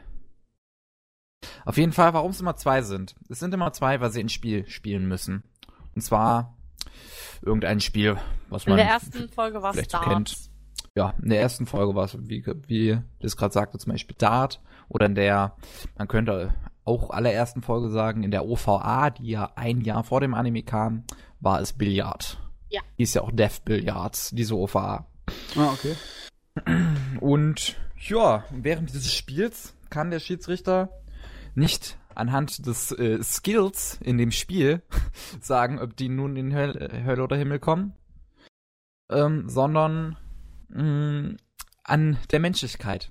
Er provoziert absichtlich äh, Fehler der äh, Spieler, damit er sehen kann, wie sie darauf reagieren. Oder, und er guckt sich einfach an, wie diese Leute das Spiel spielen. Und daraus kann er festmachen, ob dieser Mensch nun gut ist und sich die Seele wiedergeboren gehört oder nicht. Äh, das ist ein komisches Konzept. Irgendwie die Idee, die macht bei mir nicht unbedingt so viel was her. Die, äh, die Vorstellung, dass man einen Menschen beurteilen kann an der Art und Weise, wie er ein Spiel spielt. Klar, selbstverständlich, bei solchen altmodischen Spielen, wo du miteinander spielst, da äh, sieht man schon, wie, auf welche Art und Weise du mit deinen äh, Mitmenschen umgehst. Ne? Das sieht man da sehr gut heraus. Aber äh, Charakter davon beurteilen ist irgendwie so, ne? Und das, was du gerade kritisierst, ist übrigens auch eine Thematik, die der Anime behandelt. Oh, okay. Oh. Der Anime klingt nämlich am Anfang vielleicht so, als wäre er ein, als hätte es, als wäre es ein reines Weekly Case Ding. Ja. Ist es aber nicht. Okay. Es hat eine fortlaufende Geschichte. Es, ähm, es hat eine Welt, in der äh, noch ein paar Handlungen im Hintergrund äh, erzählt werden, die sich auch die ganze Zeit äh, fortlaufend erzählen. Es gibt auch zahlreiche Episoden, wo gerade einfach mal keiner bei äh, dem Protagonisten, ich weiß gar nicht mehr, wie er hieß, Ich hab's auch. Dekim oder sowas, Dekim war das, bei dem Protagonisten Dekim in der Bar landet, sondern einfach nur die Hauptgeschichte erzählt wird. Und äh, die ist auch interessant und endet ziemlich emotional. Oh. Ja, das hat mich voll aufgeregt. Ich sehe gerade, der ist produziert von Madhouse. Und das sieht Wow. man. Wow. Das sieht man. Der ist Animationsqualitätsbombe. Uhuhu. Also allein, wenn das Spiel aufgebaut wird, allein das sieht schon so fucking geil aus. Ja, bei dem Start, bei dem ersten. Ich war so überwältigt, als sie das Spiel aufgebaut haben.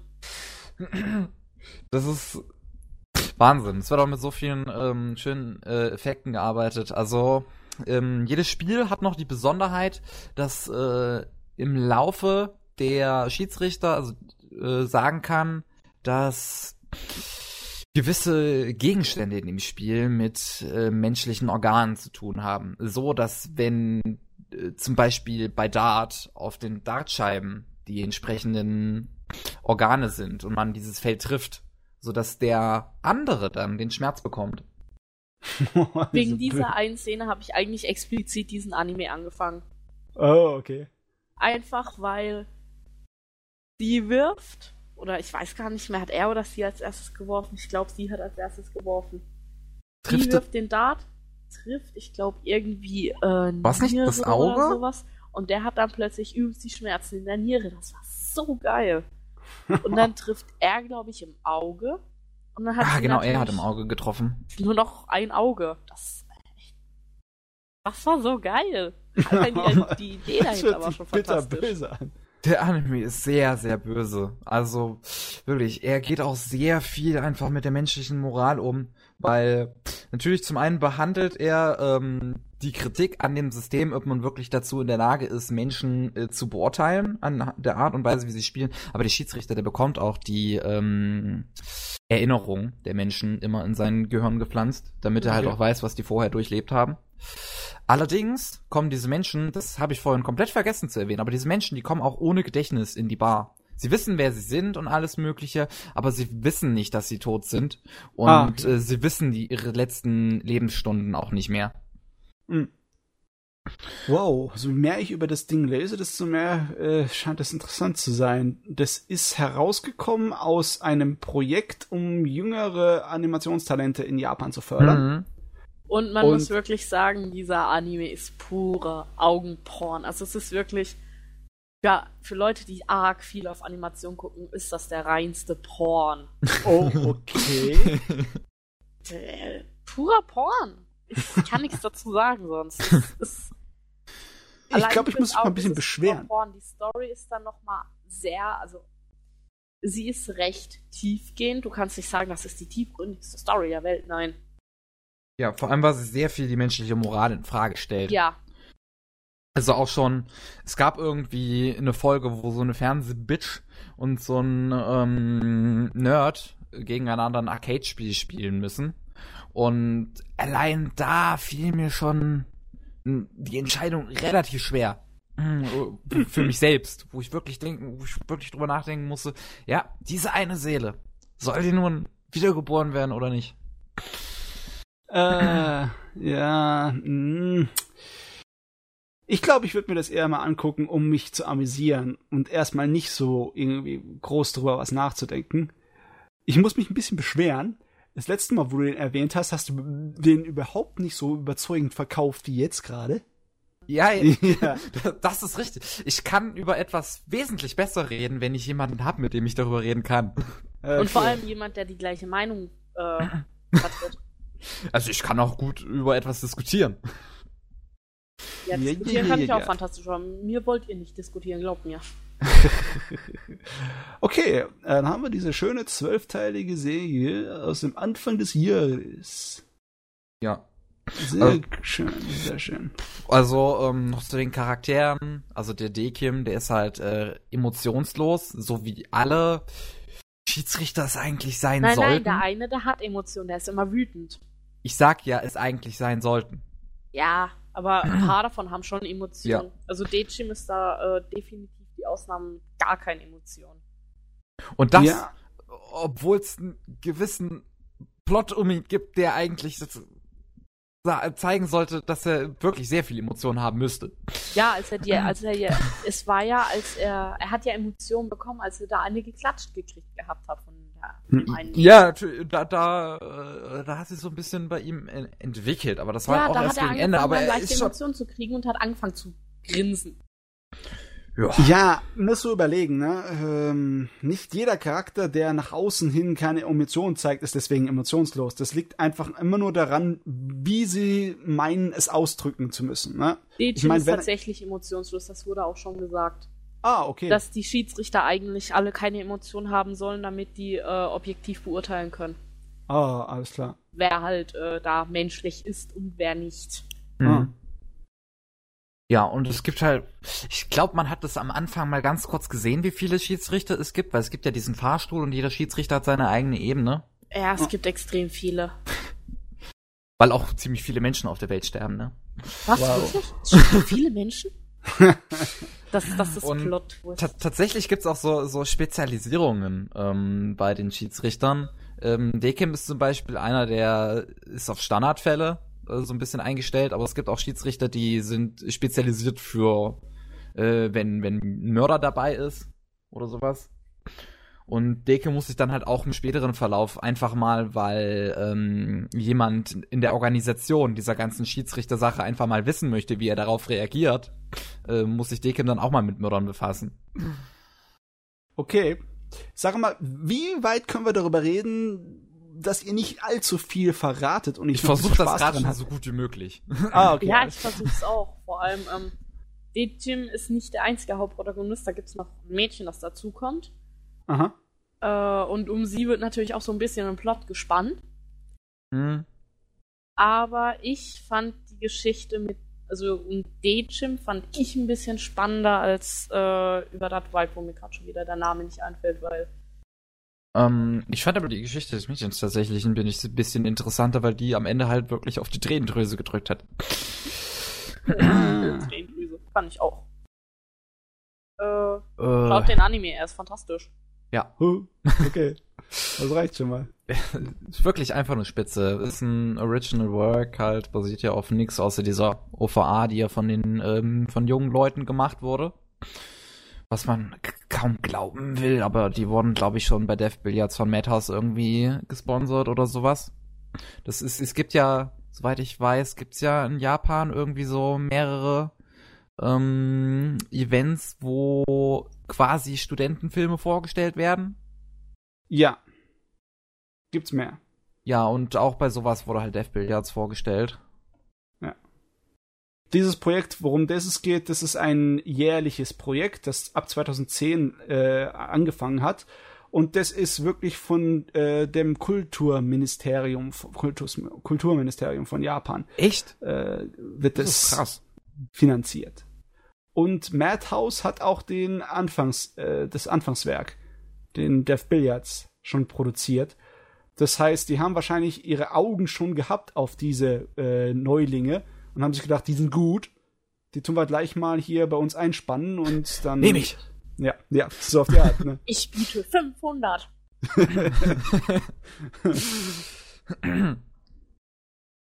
jo. Sonst noch was? Mir fällt nichts mehr drüber ein, was ich noch drüber sagen nee, nee, wollen würde. Nee, jetzt sagt nicht zu viel über das ja, Ding. jetzt wird's, glaube ich, nur noch Spoiler. Äh, gut, weiter, Liz. Ich überlege gerade, wir hatten vorhin, ich habe vorhin die Liste gehabt und jetzt habe ich sie nicht mehr im Kopf. Was habe ich geschaut und was nicht? Oh. Also, ich kann es dir noch sagen. Ich habe es mir vorhin, vorhin gemerkt. oh, danke. Was war's? Äh, ich, muss ich nur gerade die Aussprache überlegen. Chunipyu oder so. Junibyo Junibyo. Demoiko Gashitai. Ah, ja. Und Ähm. zwar Staffel 2. Du hast Staffel 2, du hast eins auch geguckt, oder? Ich habe beide geguckt. Ich hab auch beide geguckt. Bin großer Fan. Ich habe, glaube ich, Staffel 2 nicht ganz. Ja, ich habe es nicht ganz zu Ende geguckt. Ähm, Wieso? Also, was gibt's über Chunibyo zu sagen? Ich, ich liebe diesen Anime. Es ist einfach Ähm, nur. Ja, das Achtklässler-Syndrom, das ist so eine Sache. Ähm, das wird ab und zu, ich, es ist ja nicht so, als ob dieses, dieser Begriff in Animes noch nicht vorgekommen ist. Ich kenne ihn aus dem Japanischen.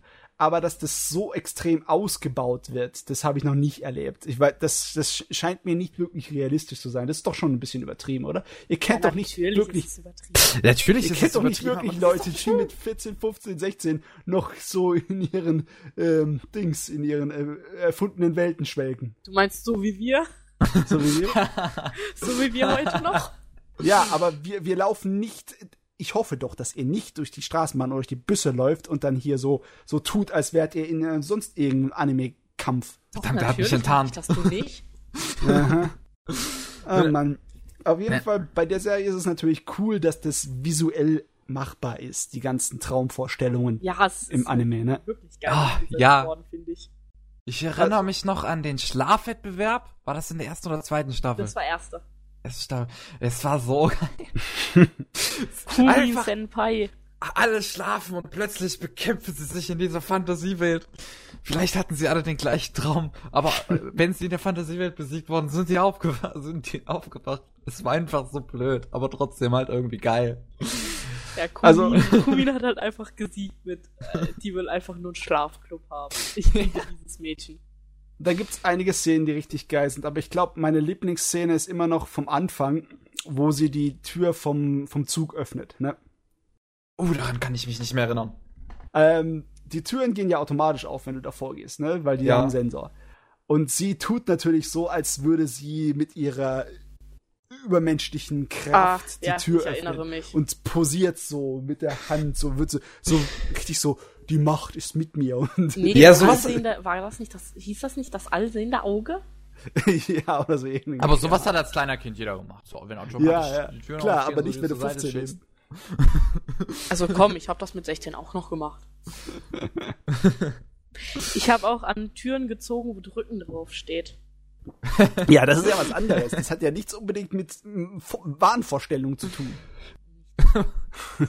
Oh mein Gott.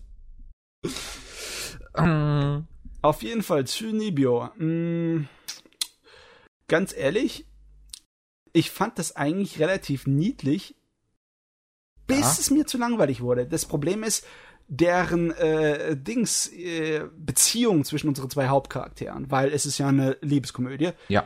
die entwickelt sich eigentlich relativ nachvollziehbar und gut, aber meiner Meinung nach viel zu langsam. Das ist ja aber Absicht. Ja, aber es ist so anstrengend, wenn das so langsam ist, ne? Was wird ja einem die ganze Zeit noch andere interessante Geschichte geboten? Morisama. Morisama. Morisama. Ja, die Geschichte mit Morisama. Puch, wer war die nochmal? Ähm, das war War das ah, die in der eine, zweiten die sich Staffel? In der zweiten Staffel die Haare dann schwarz gefärbt hatte. Und Das Die war die Haare dann schwarz gefärbt hatte. Ach und- so, ja. die Kleine, die mit Alter. den ganz langen Zöpfen, Ja. die hat die ja voll, versam äh, voll äh, vergöttert als Morisama. Hm. Ja, jetzt erinnere ich mich wieder dran. Alter, ja, da erinnere ich mich noch. Als ich, die erste Staffel hatte ich ja mega gefeiert. Dann sehe ich die ersten Bilder von der zweiten Staffel noch, bevor die rauskam. Und dann sehe ich diese Nibutani mit ihren schwarzen Haaren und ihr halt ihrem neuen Outfit und denke mir so, what have you done? Ja, das war genau mein Gedanke. Ich habe sogar übelst die Kollektion von ihr auf meinem Handy gehabt. Und dann kam die zweite Staffel mit den schwarzen Haaren. Ich dachte mir so, no, no. Zum Glück haben, zu, zu, zum Glück haben sie es dann gefixt. Mhm. Aber ganz ehrlich, ich fand all den Kram außenrum ganz in Ordnung. Äh, die albernen Charaktere, die Nebencharaktere, dieses hyperaktive kleine Mädel mit den Zöpfen Hm. und unsere andauernd äh, am Nickerchen macht, äh, die, die andauernd Nickerchen macht, das Ja. Mädel. Das fand ich alles ganz lustig, aber richtig Interesse hatte ich nicht dafür. Das Einzige, was mich interessiert hat, waren die Hauptcharaktere und ihre Geschichte. Ja, also Junipio ist so eine, ich würde sagen, gute Laune, gute Laune-Drama. Und für die Dub-Fanatiker, Chunibyo hat mittlerweile auch eine deutsche Dub bekommen. Ja, von Oh. Kasea, das heißt, er kann nicht gut sein, leider. Ähm, ich weiß, ja, sagen wir es mal so. Äh, bei, bei der japanischen fand ich natürlich immer noch am besten die, äh, die Sprecherin von unserem Mädel, ne? Mhm. Unsere Hauptcharakterin, unsere Rika. Protagonistin. Die Rika, die ist, äh, das ist, Das war das ist viel zu abgedreht. äh, am tollsten ist natürlich, ähm, wenn sie andauernd von, vom Dings äh, auf, äh, auf die Schnauze kriegt. Weil, damit, sie- äh, weil sie sich nicht daneben benehmt, weißt du? Das ist so ein ganz kleines bisschen auf altmodische ähm, Slapstick-Komödie. Also es ist wirklich so wie äh, dick und doof, ne? Dass dann hier, wenn der eine sich dumm behandelt, kriegt erstmal einer auf den Kopf gebattelt. Also, was Ja. ich natürlich toll fand, Rikas große Schwester. Die große Schwester, ja, die, Die hat leider in der zweiten Staffel war leider nicht dabei. Das, das also ich glaube, die war in den ersten zwei Folgen war sie dabei. Ja, die hat man dann irgendwie auch- rausgenommen. Dass die in der ersten Staffel hatte sie auch schon nur so wenig Screentime, wo es eigentlich nur um die Kämpfe ging hauptsächlich. Aber wenigstens hat's gepasst, weißt du, sie war an der richtigen Stelle, zur Geschichte war sie am richtigen Ort, ne? Ja. Äh, es ist halt Kyoto Animation, ne? Ist es? Ich glaube ja. Ja, Tatsache. Wusste ich gar nicht. Das Mhm. sorgt halt dafür, dass die ganzen Kleinigkeiten total geil sind, ne? Ja. Und das, aber das Charakterdesign ist eigentlich immer dasselbe bei Kyoto Animation, oder? Mm, Naja, es macht schon einen Unterschied, ob du gerade Kanon oder Clanat schaust oder Junipio. Klar, aber sie sehen sich alle relativ ähnlich, besonders wenn du dann Sachen nimmst wie, ach, wie heißt nochmal die Serie über die Mädels, die eine Band machen? Keon. Keon, ja. Ja, K-On sieht sich mit Junibio schon sehr ähnlich, aber Ja. Klanat finde Ja, ich jetzt keine großen Überschneidungen. Ich meine, in den letzten Jahren, da war KyoAni, sah sich einiges sehr ähnlich. Ich meine, was waren da noch? Da war doch, oh Gott, heute ist mit Namen bei mir ganz schlecht. Die, ja, darüber haben wir auch schon geredet. Die äh, Geschichte mit den äh, Jugendlichen, die sozusagen äh, die Körper tauschen. Wie hieß die noch mal? Kokoro Connect. Genau, das war doch auch KyoAni, oder? Weiß ich Ich jetzt gerade gar nicht. nicht. Das hat er doch auch so ziemlich dasselbe Design. Hm, Zu. Junibio fand ich jetzt persönlich nicht. Okay. Ich rede da keinen Unsinn, oder? Nein, Kokoro Connect sieht genauso aus, ja. Oder fast genauso. Es wurde von Silber, äh, Silverlink äh, animiert. Äh, dann ist anscheinend nur dieser Stil gerade im Moment richtig beliebt. Ja, gleiche Animes von Silverlink wären Bakato Testo Shokanju, C3, äh, Fate Collide und Watamote. Äh, ja, aber das sind auch alles Animes, die komplett anderen Stil haben vom Charakterdesign. Ja, Besonders das wären Watamote. die gleichen wie Silverlink. Also vom Animationsstudio her, aber. Ganz ehrlich, zwischen Shunibyo und. Kokoro. Also das Charakterdesign. Für mich ist es das Kyo-Ani-Charakterdesign. Es hat irgendwas mit der Art und Weise, wie sie die Nasen und die Augen zeichnen und die Gesichtszüge. Das hat ist irgendwie alles sehr ähnlich. Ja, da achte ich halt nicht so sehr drauf. Ja, das ist halt, äh, für mich ist das äußerst merklich. Ich achte da sehr, sehr drauf. Aber, ja, sagen wir es mal so. In Chunibyo waren die Charaktere noch gescheit erkennbar und voneinander zu unterscheiden. Das hat aber auch geholfen, dass sie vom Design her ganz anders waren. Ich meine, du kannst äh, normalerweise die Rika und äh, das andere, unser verrücktes Mädel mit den Zöpfen, nicht wirklich, wirklich äh, verwechseln. Nee. Es ist ja Gott sei Dank nicht eine von den Serien, wo sie auf Realismus machen und alle äh, braune oder schwarze Haare haben. Ja. Also in Shunibyo äh, gibt's, glaube ich, nur drei Leute mit schwarzen Haaren. Das sind Rika, Toka und äh, Nibutani in der zweiten Staffel am Anfang. Ja. Nee, Ja. Rika hat blaue Haare. So ein blau-schwarz. Ja. Ja, so blau-schwarz kommt am Ja, ehesten hin. Toka, Toka und Nibutani sind die einzigen mit schwarzen Haaren. Also wirklich was verwechseln kannst du da nicht. Nee. Es ist auch wieder die allseits beliebte Antenne da, die Haarantenne. Die Haare. Ja. Ach, Ja. die Haarantenne von Rika, da wurde ja auch irgendwie mal so, so im, nicht Storytelling, aber allgemein im Telling wird, wird ja auch irgendwie mal drauf eingegangen. Ja. Ich finde sowas putzig. Das passt halt auch irgendwie zu ihr. Es ist halt, halt ein bisschen absichtlich putzig. Ja, Aber dafür ist sie einfach richtig knuffig. Ja, schon. Und es hat mir halt auch wirklich in der Seele wehgetan, schon beinahe, ähm, wenn man das Ende der ersten Staffel sieht. Also so, nicht das, das richtige Ende, sondern so, wo sie dann aufhört, an das, äh, dem, dem Achtklässler-Syndrom in Anführungszeichen zu unterliegen. Ja, und in der zweiten Staffel geht's dann wieder voll los. Ja. Äh, du, ich fand eigentlich die Auflösung der ersten Staffel fand ich eigentlich gut, ne? Ja, Ich hätte eigentlich, ich hätte keine zweite Staffel gebraucht. Nicht unbedingt. Also ich fand das schon interessant. Gerade auch Ja. äh, die Beziehung zu ihrem Macker von Also gerade Ja. ja. gerade die Beziehung zwischen äh, Rika und Jutta fand ich halt schon ganz schön Jutta, genau. und auch dass dann die zweite Staffel noch mal kam und man noch mal so so ein wenigstens ein bisschen mehr Input dazu hatte. War jetzt nicht so viel mehr, weil wie Matze vorhin sagt, es entwickelt sich langsam. Äh, aber Aber man sieht sie- irgendwie immer wieder kleinere Annäherungen. Also Ja, es ist sich immer weiter ein bisschen annähern. äh, irgendwie sie gehen ja auf ein Date Mhm. Und dann die Nacht bei der bei der äh, Klassenfahrt war auch ganz Äh, putzig. ja.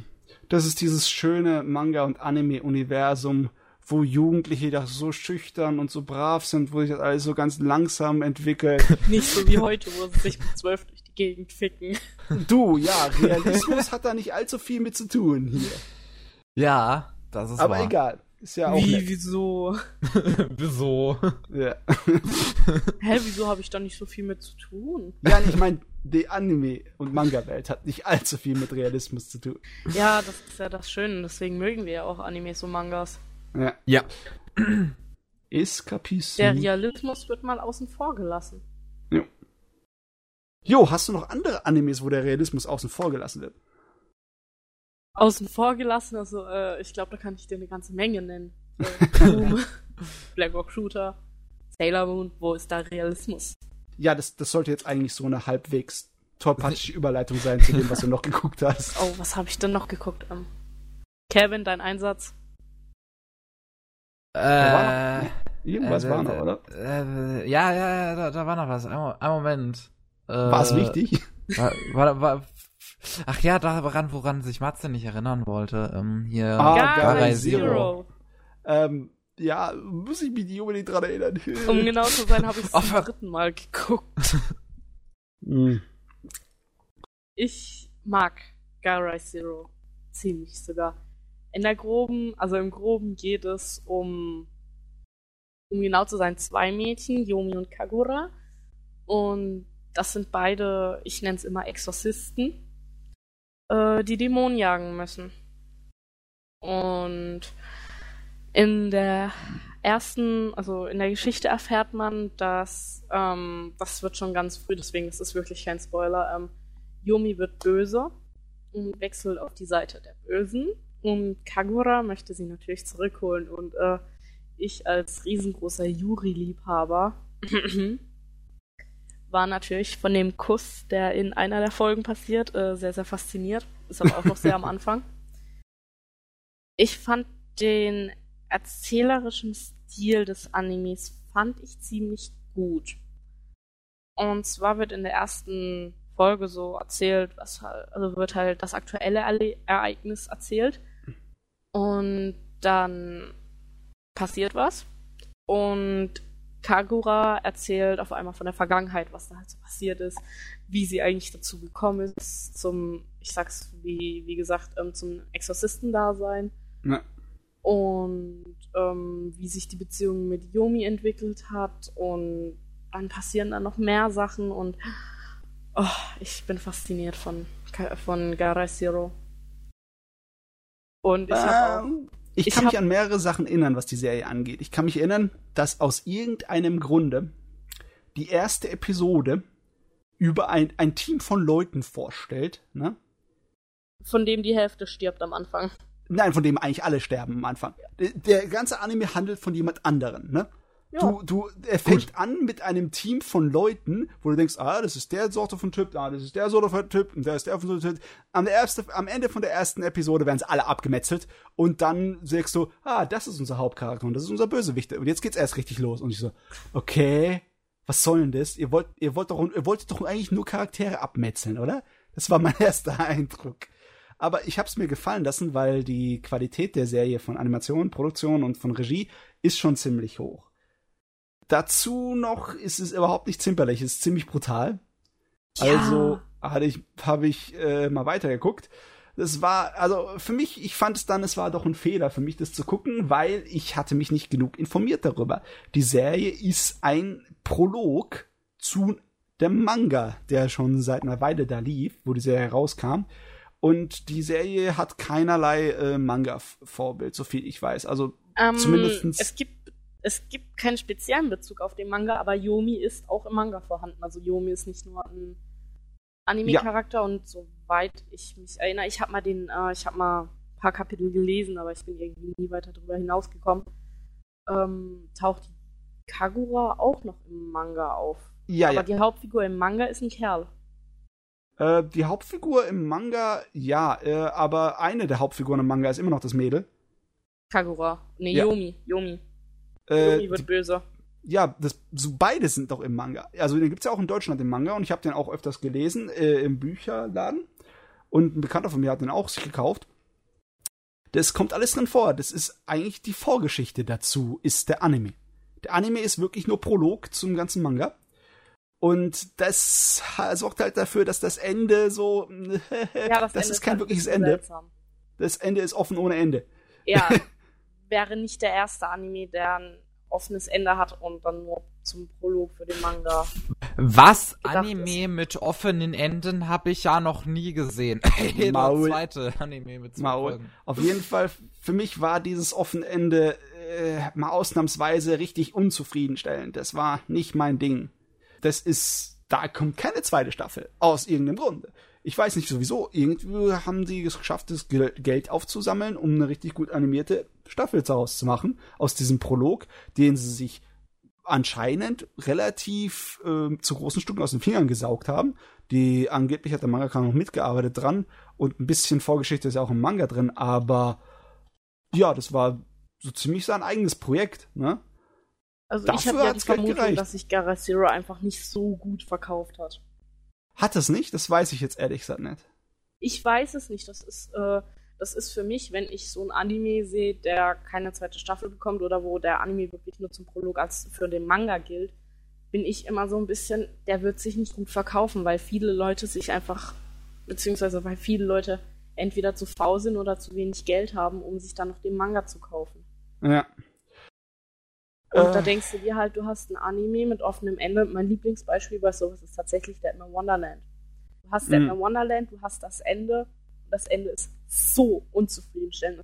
Hauptsächlich nur als äh, Vorgeschichte, also beziehungsweise als Ansporn dafür, dass man sich den Manga kauft, um zu erfahren, wie es weitergeht, beziehungsweise wie es endet. Ja. Also bei Gare Zero kann ich mich noch erinnern, dass anscheinend die Einschaltquoten im japanischen Fernsehen nicht besonders gut waren, weil der war viel zu brutal und der wurde viel zu krass geschnitten im Fernsehen, als es da ausgestrahlt wurde. Da wurde die Schere ganz schön wild geschwungen. Warum gibt es dann, ganz ehrlich, wenn das wirklich so ein großes Problem ist, da frage ich mich dann, warum man äh, als Hoffnungsträger so ein Anime wie zum Beispiel Tokyo Ghoul rausbringt, wo du einfach nur geschnittene Szenen hast. Ähm, ja, weiß nicht. Es ist wahrscheinlich die Kombination aus dem Erfolg des Mangas, ne? Und dass die Leute wissen, wenn der Manga erfolgreich sind und es Fans gibt, dann werden die DVDs gekauft, ne? Ja, aber Und trotzdem wenn- ist das genauso oft zensiert. Ja. Aber weißt du, nee, die, die DVD-Fassung in Japan ist immer unzensiert. Also zumindest in Japan. Ja, die Ja. Deutschen ganz oft nicht. Echt? Und auch noch zensiert.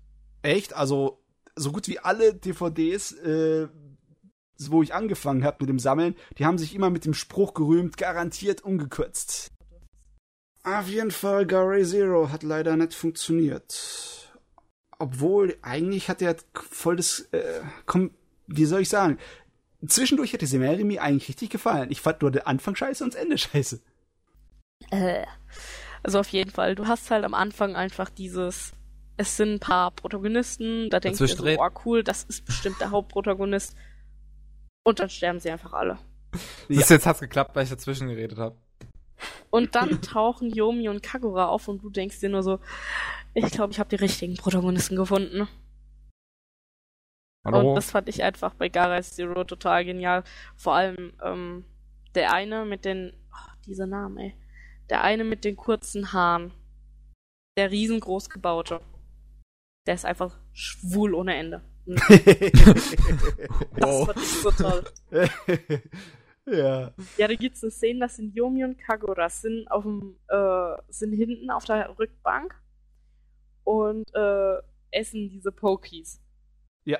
Und dann kommt es halt zu einem ganz unerwarteten Kuss. Ja, ich kann mich erinnern. Und einer, der vor und einer, der vorne sitzt, der guckt so nach hinten. Und dann äh, Yumi tritt ihm, nur, tritt ihm nur so ins Gesicht und meint, ähm, guck doch woanders hin, du Perversling. Und dann zeigt sie nur auf den Kerl, äh, ich hab den seinen Namen vergessen, da, äh, befass dich doch mal mit ihm. Und da meinte der Kerl, da meinte der nur so, der Angesprochene, der Schwule, guckt, äh, guckt den nur so an, du hast einen sehr niedlichen Hintern. Und wird so voll rot. What? Das war so gut. Vor allem, das ist so zwei Meter, wäre der einfach so. Und dann, du hast einen sehr süßen Hintern. Blasch. Okay. Also der Witz der Serie ist echt gut. Ah Mann, ich, vielleicht hätte die Serie mir besser gefallen, wenn sie nicht so versucht hätte, so angstmäßig zu sein, weißt du, so, so viel Ja, ja. super Drama. hast du so diese Momente, wo du dir voll den Arsch ablachst. Und dann hast du so Momente, wo du denkst, ich soll jetzt Angst haben, richtig? Ja. Fand ich Naja, ein bisschen schade, dass die so. gut. So viel zu Gare Zero, würde ich mal sagen, ne? So, dann kommen wir mal zu den News.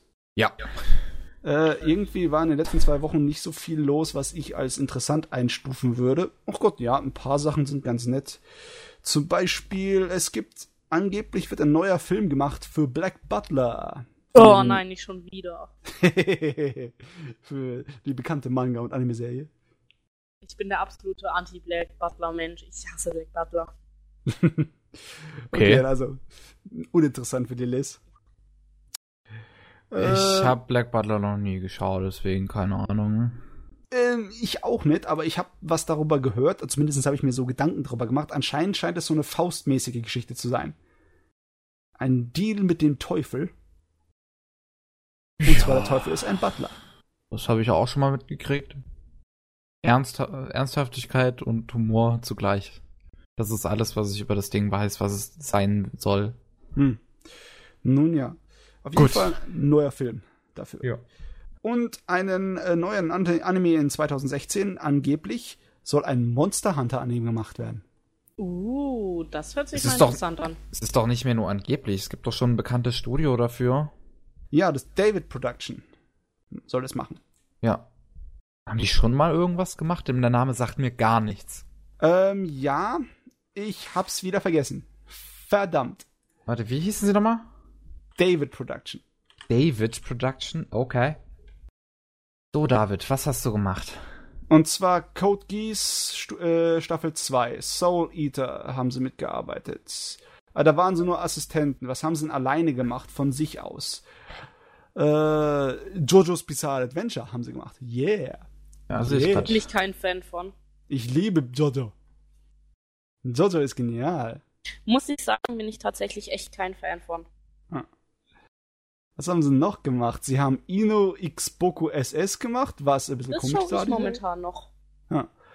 Dann haben sie noch gemacht Bento, wo sie sich um die, äh, die, die, die Essen Fertiggerichte kloppen, ja.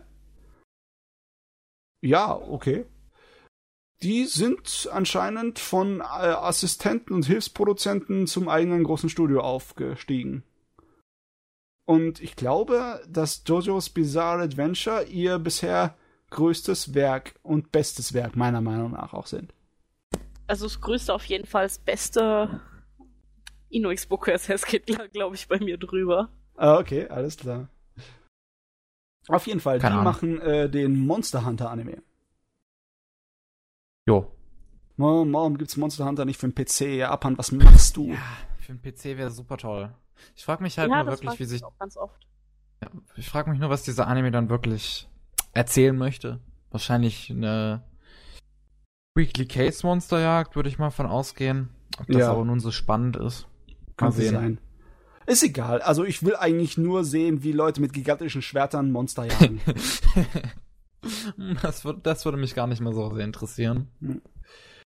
Na gut, was habe ich noch auf der Liste stehen? Es soll einen neuen computeranimierten Resident Evil Anime-Film geben. Uh, Resident Evil. Ich weiß noch nichts genaueres drüber, auch nicht wirklich von Ver äh, Veröffentlichungsdaten oder sonst irgendwie, aber es ist anscheinend angekündigt, dass es so ein CG-Anime äh, gibt. Wahrscheinlich so in dem Stile wie ja die Appleseed-Filme aus den letzten Jahren. Oder Äh, es gibt auch schon weit äh, andere ähm, Resident Evil CGI-Filme. Da die gab's werden, schon die werden welche, wahrscheinlich die- genauso aussehen, schätze ich mal, dass der neu so aussieht. Ja, ich kann mich aber erinnern, dass dieser eine CG äh, Resident Evil Anime nicht so besonders toll war, oder? Also, was ich nur weiß, ich habe nur die Realfilme gesehen Ja. von Resident Evil und das Einzige, was ich weiß, ist, dass die CGI-Filme wesentlich besser sein sollen als die Realfilme. Was? Die Realfilme sind doch der coolste Trash überhaupt. sie, sind Trash. Das ist wahr. Also Resident Evil ist mittlerweile echt ausgelutscht. ja, ist ein bisschen viel. Ja. Ne? so gut sind die Filme halt nicht, ne? Das sind halt nur Trash. Ich habe wirklich ein bisschen zu viel Resident Evil abbekommen. Ich glaube, ein neuer äh, Computer-Anime tut mich da nicht besonders locken. Ah, mich Nee, auch nicht. Ich auch nicht. Aber warten wir erstmal. Wenn sie einen Film machen würden wie, wie zu Revelations, das wäre vielleicht, das wäre cool, weil Hm. ich mag Revelations, Okay. aber ja. Sonst Also, was mich weitaus mehr interessiert, ist, dass es für Tenchi Muyo, für die alte OVA-Serie, eine neue Staffel angekündigt wurde. Voll was? Äh, Tenchi Muyo, äh, das war, äh, hat angefangen in den 90ern. Da war es eine sechsteilige OVA, dann sind weitere OVAs darauf gefolgt und viele Fernsehserien, weil das Ding unglaublich erfolgreich war. Das ist sozusagen der Prototyp der modernen Harem-Anime. okay. Okay. Kennt ihr das, nicht? Nein, das sagt mir Nein. überhaupt nichts, aber ich sehe, dass das sehr, sehr viele Sa Staffeln und alles Mögliche hat. Ja. Da wird für die, die Original-OVA, also die Kanon, die Originalgeschichte ist eine neue äh, Staffel angekündigt und das ist ein Ding, weil das letzte Mal, was da was kam, das war vor zehn Jahren und davor waren es auch fast zehn Jahre und, äh, zwischendrin, das was passiert ist. Das passiert also nicht andauernd. Das ist aus, aus irgendeinem Grunde äh, springt es äh, alle mal, Ja. alle paar Jahre mal wieder hoch. Also es gibt ein Anime von letzten Jahr, der heißt Aitenshi Muyo. Äh, aber das ist bestimmt so ein äh, so eine Nebengeschichte, oder? Also es ist nicht die Hauptstory. Das hätte man gehört. Kein Plan. 50, 50 Folgen, a 5 Minuten. Äh, ja, ja, fünf Minuten. Das ist wahrscheinlich nur eine Gag-Serie. Aber trotzdem, das Universum von Tenchi hat sowieso viel zu viele Alternativgeschichten und Käse und Kram. Hm. Ist Ja, grad. 21 zusammenhängende Anime. mhm. das ist Oh eine Gott. Menge da. Ja, echt noch nie von gehört, okay. Kann Nee. passieren. Das ist, das ist mir komplett an mir vorbeigegangen. Kann passieren. Gibt halt viel zu viel Anime und Manga. Ah, wo wir von Manga reden. Äh, die neue Lupin-Fernsehserie ist ja ein komplettes Original Work gewesen. Denn jetzt machen sie dazu einen Manga. Das heißt, der Anime ist immer noch ein Original Work, aber der Ja. Manga nicht. Ja, der Manga nicht. ähm, das ist äh, komisch, weil Lupin-Mangas gab es schon seit Ewigkeiten nicht mehr. Aber naja. Hey, Scheint was, wohl gut angekommen zu sein. In Italien. Ich finde es genial, dass jetzt auch, ähm, äh, ich weiß nicht, ich glaube, mit Ankommen hat das nichts mehr zu tun, weil das ist viel zu wenig Zeit dazwischen. Die haben das anscheinend schon vorher geplant. War alles geplant von Anfang an. Ja. Ich glaube nicht, dass die Anschaltquoten so schnell von denen berechnet wurden, von wegen, ah, das lohnt sich. Ah, ich bin mir nicht ganz sicher. Hm. Gut, und dann komme ich sogar schon zum Ende meiner Liste. Wie gesagt, da ist nicht allzu viel News bei mir drauf. Äh, eine kleine kuriose Sache. Und zwar, da soll ein Motorrad-Anime kommen, äh, namens Bakuon, der in Kooperation mit den großen japanischen Motorradfirmen, also nicht nur japanischen, also mit Kawasaki, Suzuki, Honda, Yamaha und Ducati und so Okay. gemacht werden soll. Da habe ich gleich gedacht, was ist das? Ist es ein gigantisches äh, Werbefilmprojekt in Anime-Form? Äh, Ich habe keine Ahnung, aber auf jeden Fall ist es ein Motorrad-Anime und ich liebe Motorrad, ich fahre Motorrad und es gibt nicht besonders viele Motorrad-Anime und da freue ich mich ja drauf, dass mal wieder was kommt. Aber ich habe nicht wirklich so Hoffnungen darauf, dass da was Gescheites wird draus. Es wird wahrscheinlich nur eine glorifizierte Werbeanimes werden. Hier, Werbung, Logo, äh, da, nimm, guck, kauf Geile- unser Motorrad. Geile Motorräder, geiler Sound. Brrr. Männer. Ich bin, ich bin kein großer Motorrad-Fan, muss ich mal sagen. Und Aber ja, ich kenne sehr, sehr viele, die das sind. bevor du Männer sagst, ja, es gibt genug Mädels, die Motorräder mögen. Auch in Ja. der Anime-Geschichte sehe Golden Boy. Die hat Hey. ihr Motorrad richtig gemocht. Sagt es jetzt niemand was? Der Golden Boy kenne ich. Ich habe es nur noch nicht gesehen, aber kenne ich. Dann kennst du es nicht, hast du davon gehört. Ja, also ich kann mir denken, dass es wahrscheinlich die Blonde war, oder? Nein, das war nicht die Blonde. Okay. Ähm, musst die Episode gucken, dann Ja. weißt du, was ich meine. Wie viele Aha. Episoden hat das eigentlich? Sechs, ne? Ja. Muss ich mir endlich mal reinziehen. Hatte ich eigentlich schon lange vor. Lief im deutschen Fernsehen, lief, glaube ich, auch Ich, auf ich weiß. MTV. Ja, MTV. Welcher Anime? Golden Boy. Oh, nee. Oh, ne. Gar nicht mein Humor. das ist eine komische Sache, ne? äh, ja. Okay. Also, ich bin am Ende meiner News. Hast du noch was, Kev? Ja, da, da mache ich mal weiter. Äh, hatte ich vorhin schon erwähnt, kann man hier nochmal extra sagen. Kyoto Animation hatten wir auch gerade schon bei Shinopio und äh, vorhin hatte ich Koe no Katachi erwähnt, die werden einen Film dazu machen. Ja, ähm, aber wie ich sehe, gab es dazu auch noch keine weiteren Informationen leider, aber man weiß, wer die Regie übernimmt. Naoko Yamada. Und der hat eigentlich auch so gut wie alles andere von Kyoto Animation in letzter Zeit gemacht. Okay, also der Chef kommt. Ja, der Chef kommt ran. Ähm, einen Moment. Was hatte ich noch? Was hatte ich noch? Ähm, so, das äh, gab ein Gerücht, das irgendwie aufgekommen ist. Man weiß ja, dass irgendwie seit langer Zeit ein Battle Angel Alita Film wohl geplant ist und dass es James Cameron riesengroßer Traum war, diesen Film zu machen. Aber jetzt soll man wohl einen Regisseur jemand anderes dafür im Gespräch haben, und zwar Robert Rodriguez. Das wäre natürlich geil, wenn der es bekommen würde. Aber die Sache, ich habe davon gehört, die Sache ist ja die, dass äh, Cameron wird weiter der Produzent und der ausführende Mann sein. Er hat nur gesagt, er wird keine weitere Regiearbeiten anfangen, bevor Solange er nicht- nicht mit Avatar, Avatar. ist. Ja. Ja. Und ich glaube, die haben, äh, die Lizenz läuft aus, wenn er das wirklich dann so durchzieht, dass er noch zehn Jahre an Avatar rummacht. Und Ja, deswegen müssen sie blöd. es vorher machen. Das wäre schon blöd, ja. Robert Rodriguez, hat ja From Dusk Till Dawn gemacht. Also das könnte vielleicht ganz nice werden, Battle Angel Elita. Robert Rodriguez hat noch eine Menge andere geniale Sachen gemacht, ne? Ja, aber Dusk Till Dawn ist, glaube ich, das größte. Also bekannteste, würde ich sagen. Von Dust Till Dawn ist noch so groß bekannt? Ich weiß nicht, sind seine anderen Sachen wie Sin City bekannter mittlerweile?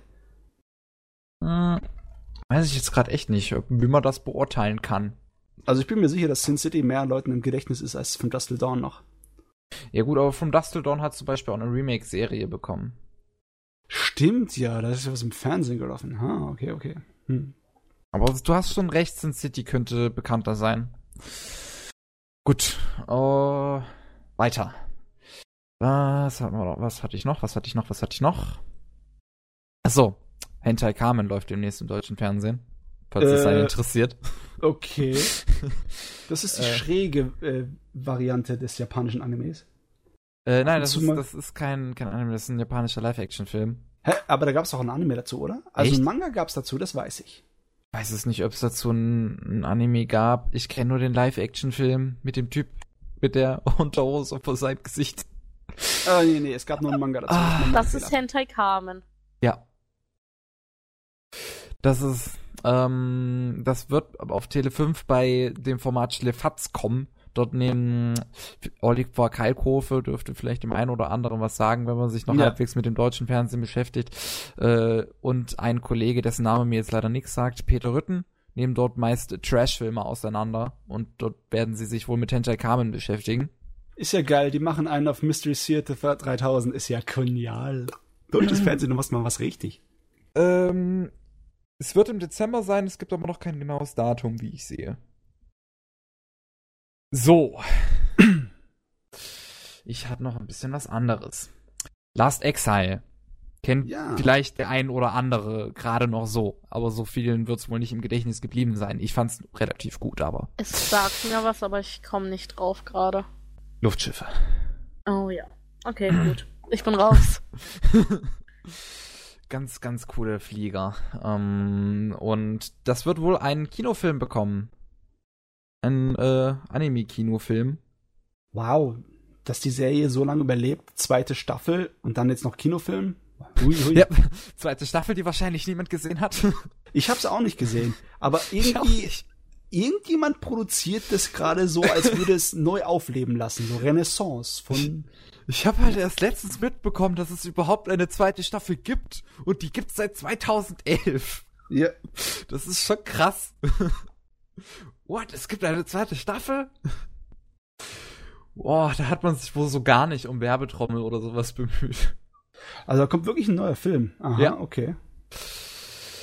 Ähm, was haben wir noch? Ah, der äh, letzte Ghibli-Film, und zwar Erinnerung an Marnie, wird Ja. im November in den deutschen Kinos laufen. Uh, Universum Anime hat ich sich schon. die Mühe gemacht und ähm, hat sich nicht mal ein bestimmtes äh, Kino ausgesucht und, und beziehungsweise ein bestimmtes Kinolabel ausgesucht, sondern es ist wahrscheinlich einfach auf den Lizenzmarkt und die Kinos können sich dann selbst aussuchen, ob sie den offen lassen wollen oder nicht, wenn, uh. wenn sie sich die Lizenz kaufen. Das wäre natürlich ganz cool, weil dann würden vielleicht mehr Kinos den anbieten, als äh, sonst Anime-Filme in Kinos laufen. Äh, ja, die Sache ist die, äh, Deutschland hat ke- keine wirklich große Geschichte mit Animes im Kino. Das passiert Ich erinnere nur, mich, der einzige Kinofilm, den ich, also den erst, das einzige, ach, den einzigen Anime, den ich hier im Kino gesehen habe, war Pokémon. Mm, ja. Und das war vor bestimmt 15 Jahren, 16 Jahren. Es ist ein Weilchen her, ja. Ja, der erste, nee, der, der zweite Pokémon-Film, wo die Mew-Karte ausgegeben wurde. Kann mich Den nur an habe den ich im ersten Kino erinnern. geschaut damals. Also, ich habe nur einmal ein Anime im Kino gesehen und das war auf einer Convention. Und der wurde dann halt nur auf der Convention gezeigt als Programmkino, ne? Der lief also nicht wirklich in deutschen Kinos. Ja. Ja, es wurde ja auch zum Beispiel Akira, wurde ja, Ja, auch äh, im Kino damals. gezeigt. Ja, damals. aber ja, da war ich zu jung für. Nee, nee, nee, Akira hat letztens eine Neuauflage ja, als es letztens nochmal äh, neu rausgekommen ist, aber da war es nur ganz bestimmte Kinos. Also die ja, Kinos hatten sich das nicht selbst Kinos, aber ausgesucht. manchmal laufen äh, Anime-Filme tatsächlich noch im Kino, aber dann immer nur ausgewählte. Das finde ich Ja. ein bisschen schade. Und bei Ja. Erinnerungen an Mani wurde halt bisher nicht äh, nichts dazu gesagt, ob das ausgesuchte Kinos sind. Also, Also mein- ich hoffe, das wird was. Ja, Das- hoffe ich auch. Weil Animationsfilme generell laufen im deutschen Kino nicht so schlecht. Das geht schon. Ja. Bin ich mal gespannt. Ich definitiv auch. Äh, weiterhin. Peppermint macht ja jedes Jahr mittlerweile, ich glaube, oder 2014 hatten die, glaube ich, damit angefangen, ein äh, Festival, ein Filmfestival. Und da zeigen die auch Live-Action-Filme. Und die haben dies, äh, nächstes Jahr vor, 2016 im Januar, ähm, auch den Anohana Live-Action-Film zu zeigen. Und das hat ich, äh, wo, wo ist es hin, wo ist es hin, wo ist es hin? Nämlich noch ein anderer Film ist letztens bekannt geworden, den die da zeigen wollen. Hab's gefunden. Und zwar Kiri Profession Assassin. Leider sagt er mir nicht so viel. Das sagt mir auch nichts. Mir auch nicht. Aber schön, dass es sowas gibt, so Universum. Aber schön, dass es dich gibt. Ich kenne dich nicht, aber es ist schön, dass es dich gibt. Das müssen wir mal zu, zu den Zuschauern sagen und Zuhörern. ja. Leute, wir kennen euch nicht, aber es ist schön, dass es euch gibt. Definitiv. Ah ja. Äh, so, weiter. Der Manga, beziehungsweise auch äh, Anime One Week Friends, bekommt einen Live-Action-Film. Also Ähm, kennt man ja. auch unter dem Namen Ishikan Friends. Und ich habe mich schon immer für die Geschichte interessiert. Ich habe es nur noch weder gelesen noch noch gesehen, aber ich interessiere mich so dafür. Gab's da mal ein Anime darüber? Ja, der ist dieses Jahr rausgekommen. Äh, ja, es ist anscheinend an mir vorbeigegangen. Nee, 2014 kam der raus. Ah, Okay, dann, äh, trotzdem an mir vorbeigegangen. Mhm. Weil in One Week Friends geht's halt um eine Beziehung zwischen einem Jungen und einem Mädchen ähm, und das Mädchen vergisst jede Woche alles. Alle sozialen Interaktionen vergisst sie. Okay. Finde ich so interessant. Ich will das unbedingt endlich mal sehen. Es ist nur Also die- äh, diesen, Konzept habe ich schon vorher gesehen. Bei F, A Tale of Memories. Äh, Memories. ja, das hattest du mir auch schon mal erzählt. Das habe ich auch noch nicht geguckt. Ich glaube, muss ich mir beides in den nächsten zwei Wochen angucken. Jo.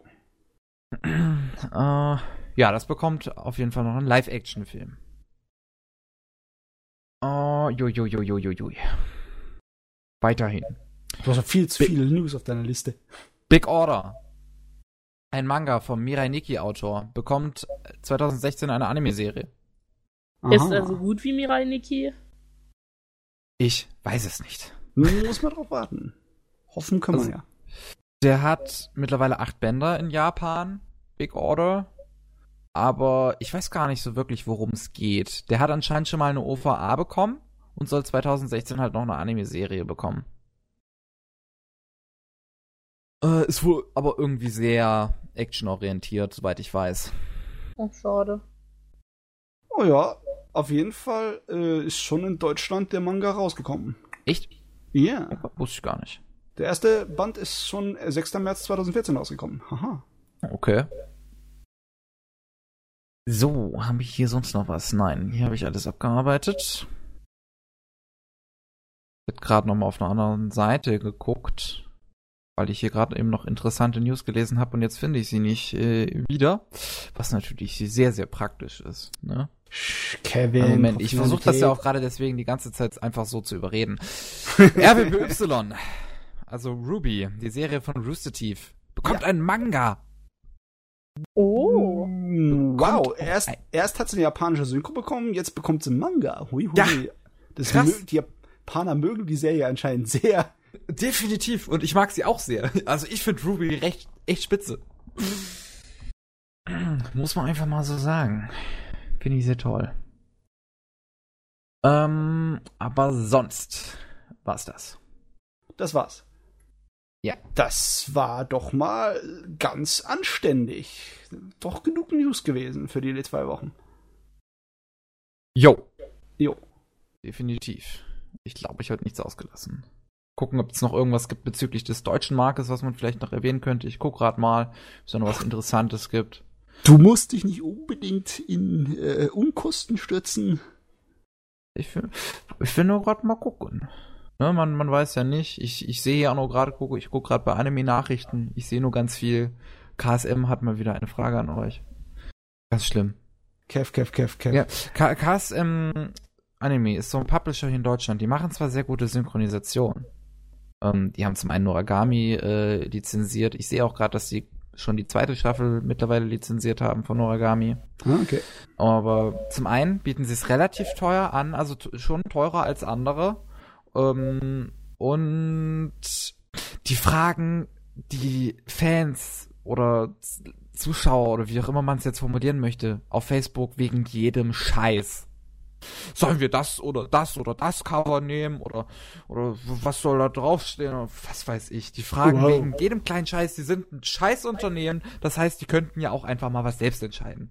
Ähm, ähm, ja, äh, KSM seid nicht sauer auf uns, nur weil der Kev hier auf überall meckert. es, es ist einfach so. Die Synchronisationen sind wirklich spitze. Aber wegen jedem kleinen Scheiß nachzufragen, ist ein bisschen nervig.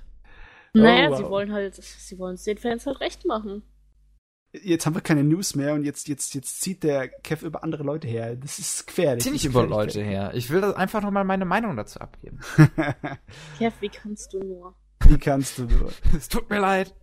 So, es ist spät und wir haben viel geschafft und ich würde mal sagen, wir kommen zum Ende. Ende, Gelände. Ende Gelände. Ja. Das, das, das, dies, was auch immer das war, was wir gerade veranstaltet haben, das war der 42. Anime Slam Podcast. Mit dabei waren die Liz. Yes. Yes. Yes. Und Yes, der Kevin. Ja, hallo. Ja, hallo. Und auf Wiedersehen, Kevin. mein Name war Pengwort. Vielen, vielen Dank fürs Zuhören und bis zum nächsten Mal. Auf Wiedersehen. Tschüss.